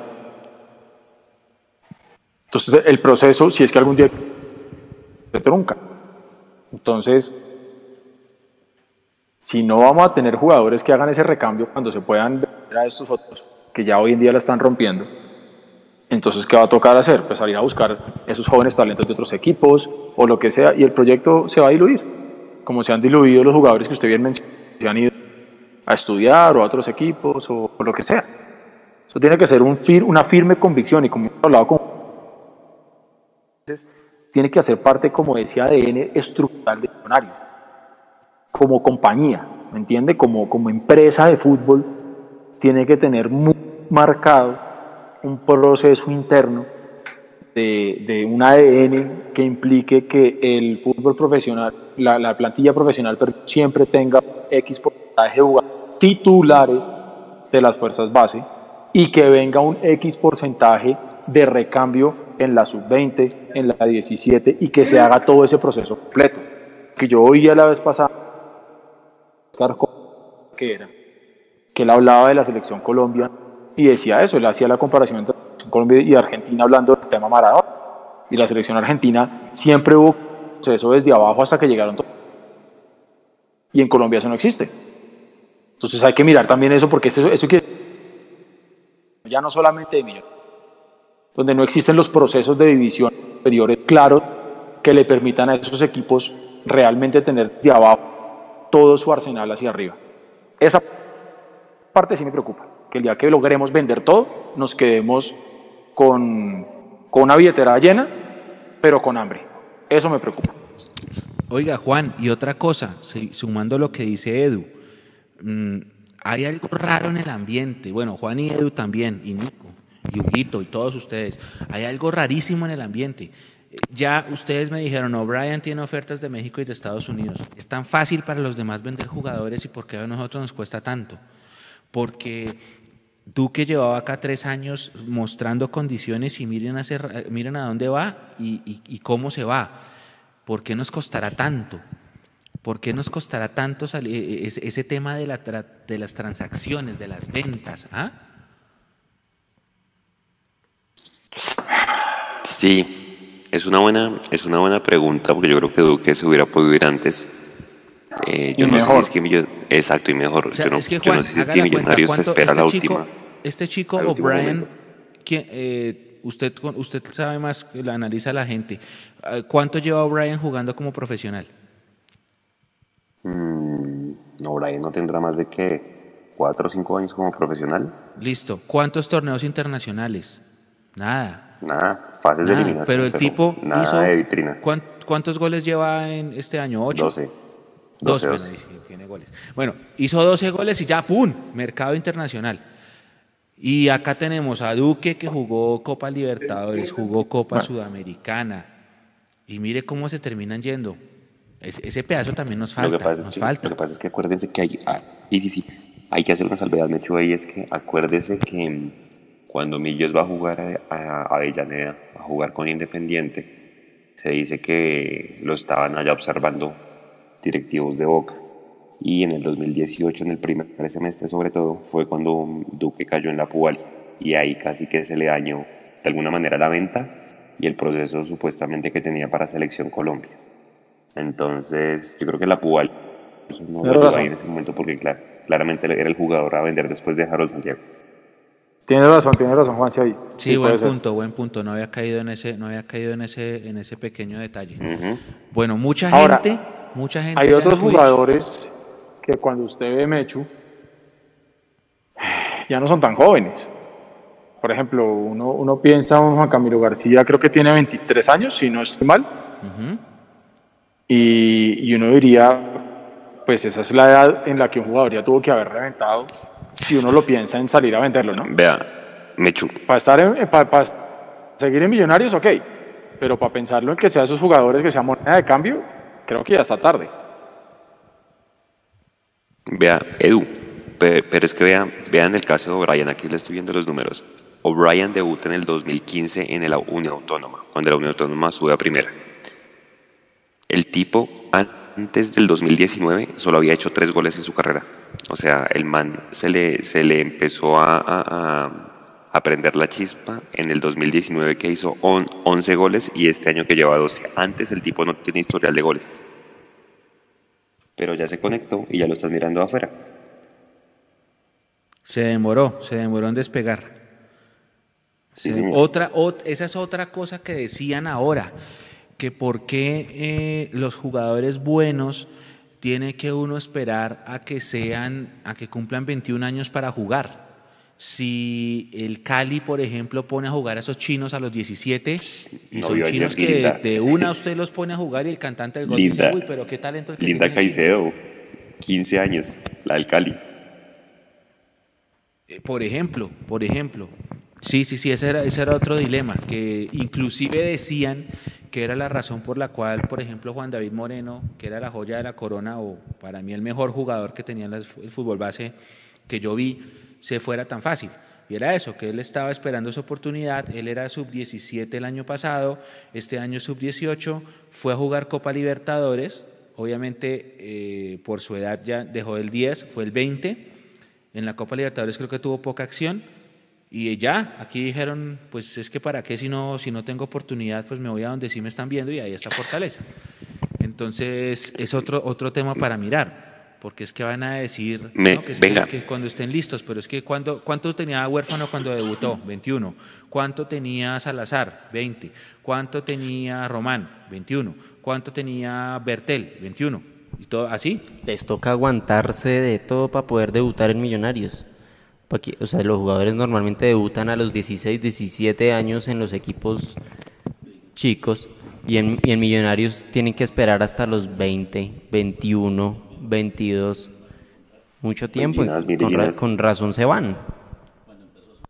Claro, pues si te pongas en los zapatos de ellos. Ginás antes duró mucho. Claro, Claro. y, y- Ginás y- y aguantó. está durando mucho, porque, porque pues, Gamero lo decía hoy, decidí jugármela con los centrales que han jugado juntos. Eso es una indirecta, muy directa de decir, voy a seguir jugando con Matías y con Vargas porque son los que han jugado juntos. Exacto. Y entonces un Ginás y un Paz, ¿qué, qué les espera con Millonarios? Ese es el gran problema cuando usted como equipo no tiene un equipo filial, no tiene un equipo en la B, o no tiene un equipo en una categoría C que no existe en Colombia, donde usted los pudiera mandar para que no pierdan ritmo y usted después, después los, pueda, los pueda empezar a mover. Porque a mí el caso de Ginás, digamos que me preocupa no porque sea un mal jugador, porque todo lo contrario, creo que ha demostrado condiciones, sino porque Gamero en la rueda de prensa dejó claro que él, mientras estén bien Matías y Vargas, aparentemente esos van a ser los centrales. Sí, señor. Pero entonces ahí usted Entonces, hace un ejercicio entonces, y dice... entonces "Aquí Paz y, y centrales". Ginás, ¿qué? ¿Sabe por qué gana el puesto Vargas? Por el perfil. Porque es el único su- central zurdo que hay. Yo creo que más también por eso. Sí, sí, sí, sí, sí, puede ser también, puede ser también. ¿Qué iba a decir, Bencho? No, no, eso, justito, justito eso, que si, si usted hace análisis, entonces usted dice dos jugadores por posición. Eh, los centrales estamos cubiertos, suponiendo que Matías y, y- y Juan Pablo siguen para el otro año y que están atrás Paz y Ginás, yo no traería Y- centrales. Y, y además Sí, que ahora, no ahora que traer. Y es que Ospina no lo pueden por, lo que está lesionado. Ah, y. Ospina no se, puede- no se va a poder ir por el alta médica. Y aparte de eso, entonces había atrás un central que se llamaba Juan, se llama, perdón, Juanjo Guevara, que hizo gol el día de la final sub-20, y ese también lo estaban aguantando y lo nombraron alguna vez en ruedas de prensa y que tenemos a un central buenísimo y ¡pum! Foto con la camiseta de Fortaleza. Ya se fue. Entonces, otro más, súmero a la lista. Mm, otro, otro, otra posición, digamos, eh, si usted deja a Perlaza y a Román, entonces no necesita lateral derecho, pero sí necesita lateral izquierdo porque El Bertel- izquierdo. ujú. Bertel va a quedar ahí solito, me imagino yo, Vanguero no, no sé si le vayan a renovar. Eh, la primera línea de volantes tiene a García, tiene a Cleaver, tiene a Vega, tiene a Carrillo, tiene a Pereira, de quien hoy me dijeron lo está buscando el Junior, así que no sé si vayan a hacer uso de la opción de compra, pero ahí tendría cinco. Para una, para una posición que cubre dos en el terreno tampoco necesitaría reforzarla, ¿o sí? No, y además con el Junior seguramente viene y pone la plata si Millonario se deja, se deja ganar la tortuga, se deja escapar la tortuga. Ahí. Y luego viene el tema de los extremos, porque tienen a Salazar, a Emerson, a Maca, van tres. Está eh. Elícer, cuatro. Ah, ¿Quién más es extremo? Godoy, cinco. Bueno, Godoy yo creo que sí se va a ir, cinco. Igual que, igual que Montoya. Montoya, seis. Montoya ya quedó borrado. Montoya se va, sí, Montoya se va. Que por ahí alguien puso en el chat que él sí lo dejaba. Recibo tomates, pero yo dejo a Montoya, dice. Nah, Alguien puso, Yo, perdón, yo, se me fue el nombre. yo decía eso, yo decía eso en enero. que yo decía que este año era el de Montoya, que la, bueno, vino pandemia y whatever, lo que usted quiera, pero, pero ya se le acabó el crédito. Y todos sabemos bien cuál fue, digamos, que ese último sobregiro que no pagó en el banco y que ya lo mandó para data crédito, ya sabemos cuál fue. Hmm.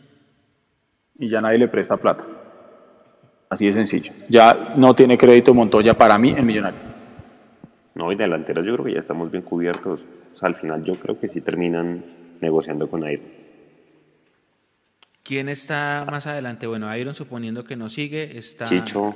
Chicho Márquez, Abadía. Y Abadía, cuatro. Es que cuatro delanteros para un solo torneo. Bueno, póngale dos y vamos a Sudamericano. Yo creo que está más que bien. Cuatro delanteros. Cuatro delanteros, podría ser. Pero si se dieron cuenta, analizamos la nómina ya como posición por posición. Lo único que no mencionamos fue arqueros y, no, y, y la conclusión es que no hay que traer muchas, muchos nombres. Así lo deben estar viendo dos por posición. ¿Sí se dieron cuenta? Usted tiene que manejar su ah, base, mantenerla. Y ahí está. Lo bueno es, es que da la posibilidad de que de verdad piensen en traer jugadores de renombre, porque es que cuando no había dos por posición decían, no, es que tenemos que traer esta posición y esta otra y ya con eso no alcanza para uno caro. Ah, bueno, hay otro tema, buen, buen punto, Nico. Hay otro tema, que antes cuando teníamos la misma nómina que teníamos a principio de año, nadie había visto jugar a Cleaver, a Juan Camilo, a, Emerson, entonces decían, la nómina es corta. Ya los vieron jugar y ya, ya la gente dice, no, mentiras, mentiras, sí tenemos recambio. Ya hay nómina. Sí, ya tenemos recambio, ¿sí? Ahora, lo que pasa Por es que eso el presidente digo. va y dice que, que con canteranos no vamos a ganar nada y siembra entonces la duda de qué va a pasar pero va a terminar haciendo todo lo contrario de lo que dijo. Él no va a traer jugadores de renombre y de jerarquía y, de importante. Eso estoy seguro, o sea, nos han venido demostrando eso. Y volvemos a lo mismo. El hecho de que a los jugadores de las fuerzas básicas les vaya bien no quiere decir que uno apruebe la gestión de las directivas. Esto es, digamos que una línea muy clara que está ahí partida, ¿sí? A mí me encanta que le vayan a los jugadores de, de, las divisiones menores de Millonarios. Pero ahorita lo va a coger entonces Camacho, Serpa y compañía y van a decir, no, mire, como les fue tan bien y como terminaron jugando tan bien, y es que mira, ala, allá tomando whisky, en, jugando cartas, le metimos seis a Petrolera, ala, y luego cogimos al Once Caldas, le metimos cinco.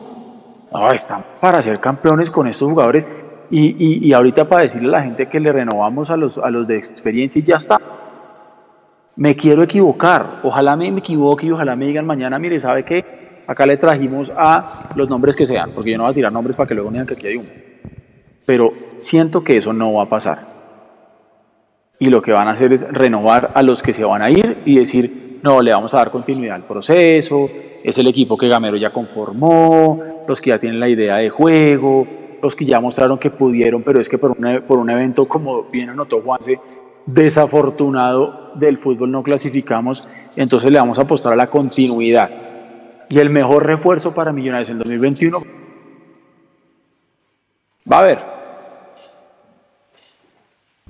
Como en el 2013, el mejor refuerzo es la continuidad. Exactamente, con la gran diferencia que en el 2013 teníamos dos campeones. Sí, claro, sí, total. La pequeña diferencia, ¿no? La ah, pequeña diferencia entre ser campeón y jugar la liguilla de los Juegos del Hambre. Sí, una cosita ínfima, una diferencia chiquita. Bueno, chicos, vamos a cerrar la transmisión. Tenemos ya una hora y 36, 37 minutos de corrido. Vamos a cerrar porque nosotros la seguimos acá fuera de cámara con el resto de la cobertura. Eh, antes de cerrarla, Juan, un último pensamiento. ¿Qué, ¿Qué reflexión final para este tercer tiempo? Hombre, pues yo creo que, que la reflexión más importante es que lástima haber despertado tarde, pero siento que hay muchas alternativas de gol. Eso es lo importante, muchas sociedades. Y, y eso se demuestra por qué, porque fíjese que en, en, ningún partido es fácil escoger la gran figura porque siempre hay más de un jugador destacado. Entonces por ese lado, pues me voy tranquilo.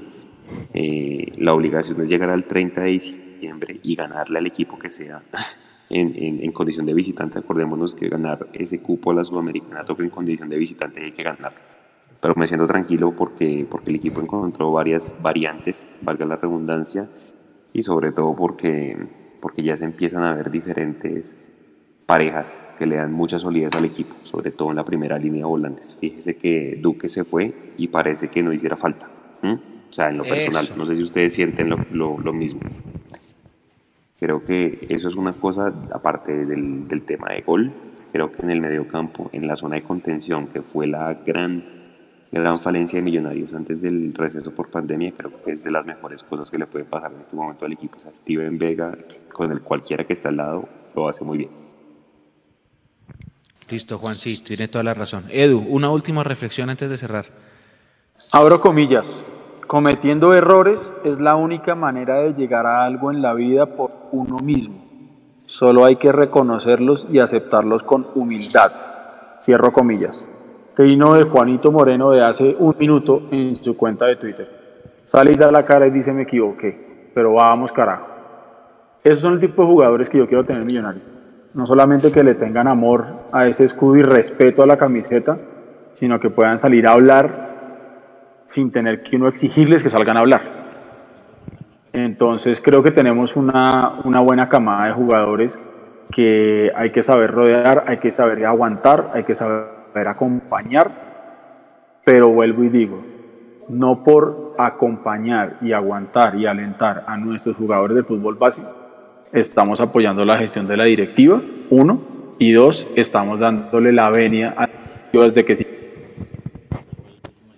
porque este Millonarios 2020, a pesar de los buenos resultados individuales de los jugadores de fútbol base, fue un fracaso. Y si logramos ganarnos e imponernos ya el hambre, no va a disimular bajo ningún aspecto. Yo le pido encarecidamente a todos los millonarios, por más apasionados que seamos todos, que no olvidemos que el 2020 fue un fracaso y que para el 2021 hay que pensar en que lo que nos dijo Camacho, pues públicamente en una emisora, se cumpla. Por- Porque no podemos seguir dando ni dando palos de cielo. Y aparte de todo el crédito, vuelvo y digo, se le está acabando, tanto a Serpa como a Camacho. Ya el crédito se les acabó. O a nosotros nos entregan títulos consecutivos y, y no que sean fruto de la casualidad, de la divinidad, lo que sea, ya no tienen crédito ni credibilidad con Millonarios. Y se acuerda, Mecho, y con esta yo cierro, que cuando empezamos los Mundomillos Live en el 2019, por allá por el mes de septiembre, octubre, hablábamos de que iba a estar primero en, en Bogotá, si el metro o el estadio. ¿Se acuerda que hablábamos de eso y un día hicimos una encuesta?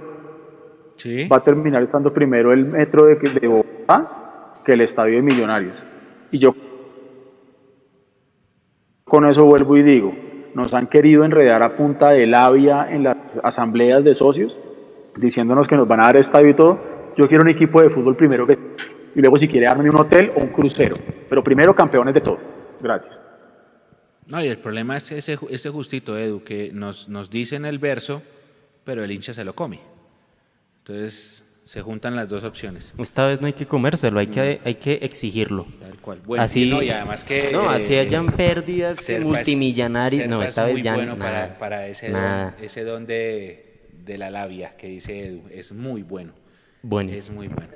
Bueno, yo cierro. Sobre todo en Gustavo Serpa. Uf, Serpa es buenísimo. Ese tipo tiene un poder para, Para eh, hablar. cantar serpientes brutal. Es ese que, man, mire, hermano, ese yo man en su juventud debió ser, debió ser tremendo. No, debió ser un crack, debió No, levantar con y las, con las la chicas. carta. güey. Imagínenselo con las damas. Uf, no, Ese loco Parlero comía la carta, seguro, seguro, seguro, seguro. Pero es que usted, mire, cuando usted encuentra gente tan versera, es porque en el fondo están escondiendo profundas inseguridades y están tratando de que no son. Yo no lo digo por Serpa, lo digo por otro tipo de personajes que conozco y que me toca lidiar día a día. Y cuando hay gente que habla tanto y que trata de mantener como una imagen, en el fondo es lo que no son. Mire, cuando usted se ufana de una cosa, es lo que usted realmente no es. Entonces, ya sabemos lo que nos tenemos que atender con esta gente. Entonces, muchachos, ya nos ha pasado cuántos años seguidos. No comamos más vidrio, hermano, no traguemos más vidrio. Alentemos a los jugadores, que eso es una parte. Yo vuelvo y digo, dividamos muy bien. Los jugadores son una cosa y el aliento es una cosa porque es lo del ADN y lo que decía Mecho es un pacto que hicimos Dios cuando nacimos al ser millonarios. Pero por otro lado hay que apretar a los que toman las decisiones. y no más. El 2021 no puede ser un año de papelones y de fracaso. Y reitero, que ganemos la liguilla de perdedores no le salva el año ni la gestión ni a Camacho, ni a Serpa, ni a nadie. Es una vergüenza y es un papelón tener que estar jugando esto. ¿Agradable haber goleado a Once Caldas hoy? Sí, buenísimo. Pero esto no salva el año de nadie. Y ya. Sí, de acuerdo, de acuerdo. Yo también Les me doy quedo cambio, con eso. compañeros. Yo también me quedo con esa, me quedo con el hecho de, de la, del- de la, la desazón, puede ser el dolor de haber despertado tan tarde. 11 goles en dos partidos seguidos. Me toca buscar cuándo fue la última vez que eso pasó, pero eso Ojo, este dato, en los años 60. Entonces, exacto. Mechu. Entonces, señor, Ahí- ah, aquí estoy sacando el dato, yo lo voy a mandar ahorita en las redes. Des- después de la pandemia, Millos hizo 27 de los 34 goles que tiene. O sea, es- imagínese. o sea, antes de la, de la pandemia o el receso solo hicimos 7 goles. Y, y, y- y- y haga la cuenta de, los, de lo que dijimos en la transmisión, de los, de los 12 partidos que hemos ganado, pues más bien, que no hemos perdido, entre 7 ganados y 5 empatados. ¿Cuántos goles hemos hecho? Creo que son 24 o 25. Hemos 8, creo. No, 8, 8. Era, era 7 cuando yo... eh, eh, con, el, con el del Once Caldas. el- el- el- Entonces, hay un equipo equilibrado. ¿Pero equilibrado para qué? ¿Para no pelear nada? ¿Para no ganar nada? No jodamos. Sí, es que por eso digo que lástima, lástima. O sea, que ta- también narraba cada gol y yo hacia mis adentros decía, Esto tenía que estar pasando era contra Nacional en, en cuartos de final. Pero bueno, ya, ya fue. Eh, lástima, lástima porque nos dimos cuenta que teníamos un gran potencial que, nos- que ni siquiera nosotros sabíamos que lo teníamos. Y nos vinimos a dar cuenta tarde, y nos vinimos a dar cuenta con tres eliminaciones encima, y nos vinimos a dar cuenta con un montón de papelones, pero bueno. Y que, y que cuando Millonarios sale con ganas a devorar, lo hace. Porque Sí, sí, contra, contra lo hicieron el partido pasado y como esta es una liguilla por un cupo internacional, se nota que también salieron como para, para guardar esto, o sea, para hacerlo lo más fijo posible y salieron y se devoraron al Once Caldas. Y, y- y ojo a eso, que nos demoramos un montón también en lo anímico, en, lograrlo. entender que hacemos un gol y podíamos ir por el segundo y, Y no por el esperar el, tercero y el por el cuarto. Pero bueno, es tan tarde, todo esto es tan tarde, es como cuando el ti- la típica analogía con el alumno, que se acuerda tarde de estudiar y bla, bla, bla, bla, bla, bla, bla, bla, bla. Pero sí, en realidad es, es doloroso, es doloroso. Mm, les doy las Hay un gracias a tema para el todos, live. muchísimas gracias por estar, por Hay un tema para el en live, este tercer para, para Mechu. Dele, dele. Hay un tema para el live para dejarla picando y para que la gente lo piense. Porque cuando llegó Gamero hace un año, en diciembre, decíamos, los equipos de Gamero se, se demoran en arrancar. ¿Será que si es todo de Gamero, que se demoraban en arrancar y que le encontró la vuelta tarde? Y ojalá esté Leandro en ese, en ese debate. Porque acuérdense que, que no necesariamente los pelados llegaron por, Es que se me cae la señal. Por convicción, sino por necesidad. Pero bueno, ese será un tema bien, bien interesante de debatir. Porque hay mucha gente que dice que ahorita va a empezar a cobrar con eso. Que, el, que, que, que, que Gamero históricamente le, le despiertan tarde los equipos. Sí, pero ahora bueno, sí, si quieres, ya, pida la si- transmisión. Si, si ha de despertar tarde, lo que decía Edu, si despierta tarde, pero yo sé que el otro año me va a dar títulos, y en 2022 también me va a dar títulos, y en 2023 me va a dar títulos, listo, yo me como este papelón, me lo, me lo como, lo paso, le, le- le- le saco resaca el primero de enero y la seguimos. Pero es que no se Exacto, y que cobren. Además, no pasa comenzamos nada. la segunda. El 10 de enero estamos jugando otra vez. Por ejemplo, por ejemplo. Alguien decía, alguien decía que, este, que esta liguilla era la pretemporada 2021. Eh, lo decía Álvaro Prieto. que Buena es forma de amigo Sí verlo. es, de sí es. Buena sí forma es, de verlo, Y sí es, sí. y sí es.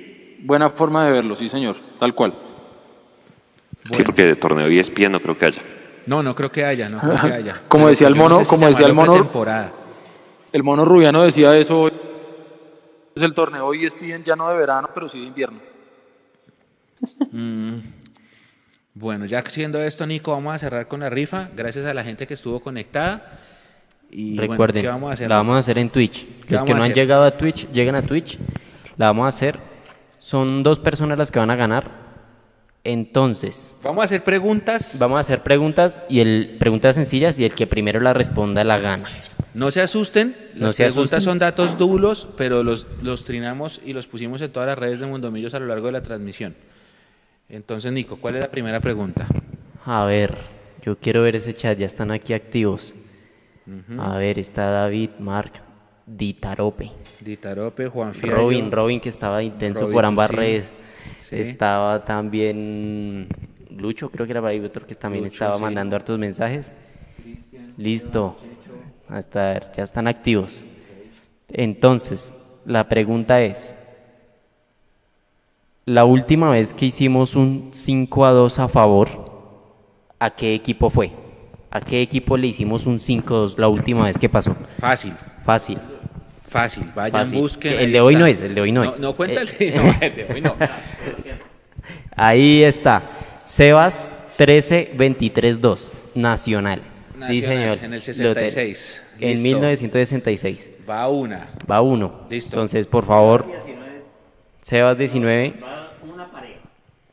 Sí, es un, es un combo. Van dos Exacto. tapabocas. Van dos, van dos tapabocas. El segundo van dos sorpresa, tapabocas. ¿no? El segundo es sorpresa. El primero es uno de El Mundomillos. primero es este, el segundo es sorpresa. y el segundo es sorpresa. Ok, Y es bonito, ¿Y bonito. El segundo, Nico. La respuesta es Elicer, dice. No, eh, a ver. Esa, la segunda no la he pensado. Bueno. quiero sacarlo, quiero sacarla de, de algo que hayamos dicho en La el respuesta tercer es Colombia. tiempo. Algo, algo que hayamos dicho en el tercer tiempo, para la gente que estuvo conectada ahorita. Por ejemplo, la A ver, cantidad de asistencias que haya hecho Emerson, por ejemplo. buena pregunta. ¿Cuántas asistencias ha hecho Emerson? pregunta. ¿Cuántas asistencias ha hecho Emerson A ver, en total? En liga. ya, ya ganó. Exactamente. Listo. Cristian 14. Cristian 14. Le Juanse, ganó. ¿cuál es el dato? Cuatro asistencias. Sí, Cristian 14 es el segundo ganador, lo puso de primero, así que ya está. Gracias a las dos. Por favor, escríbanos sus datos. A- hay dos opciones, al número de los audios que está ahí en pantalla, O al por. WhatsApp o por Instagram. Porfa, mándenos sus datos, los dos ganadores. Nico los anotó, ¿no? Ahí Santi está diciendo que primero lo dijo él.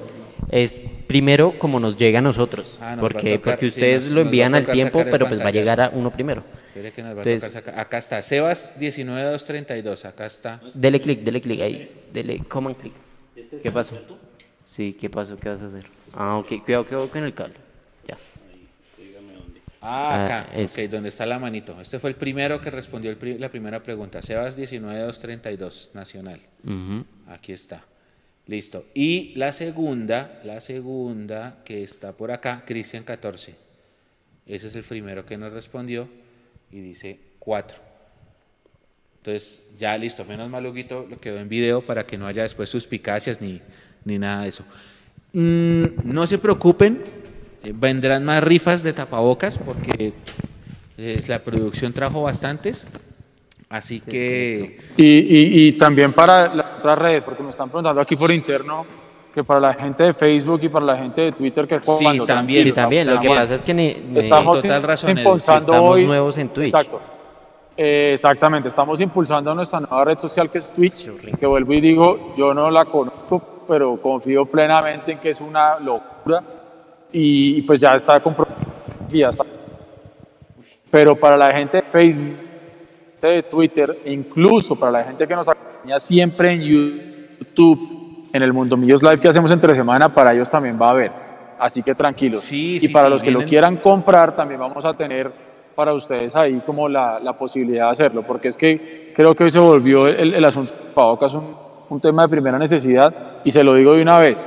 No creo que incluso cuando estemos todos vacunados vayamos a dejar de usar el tapabocas durante mucho tiempo.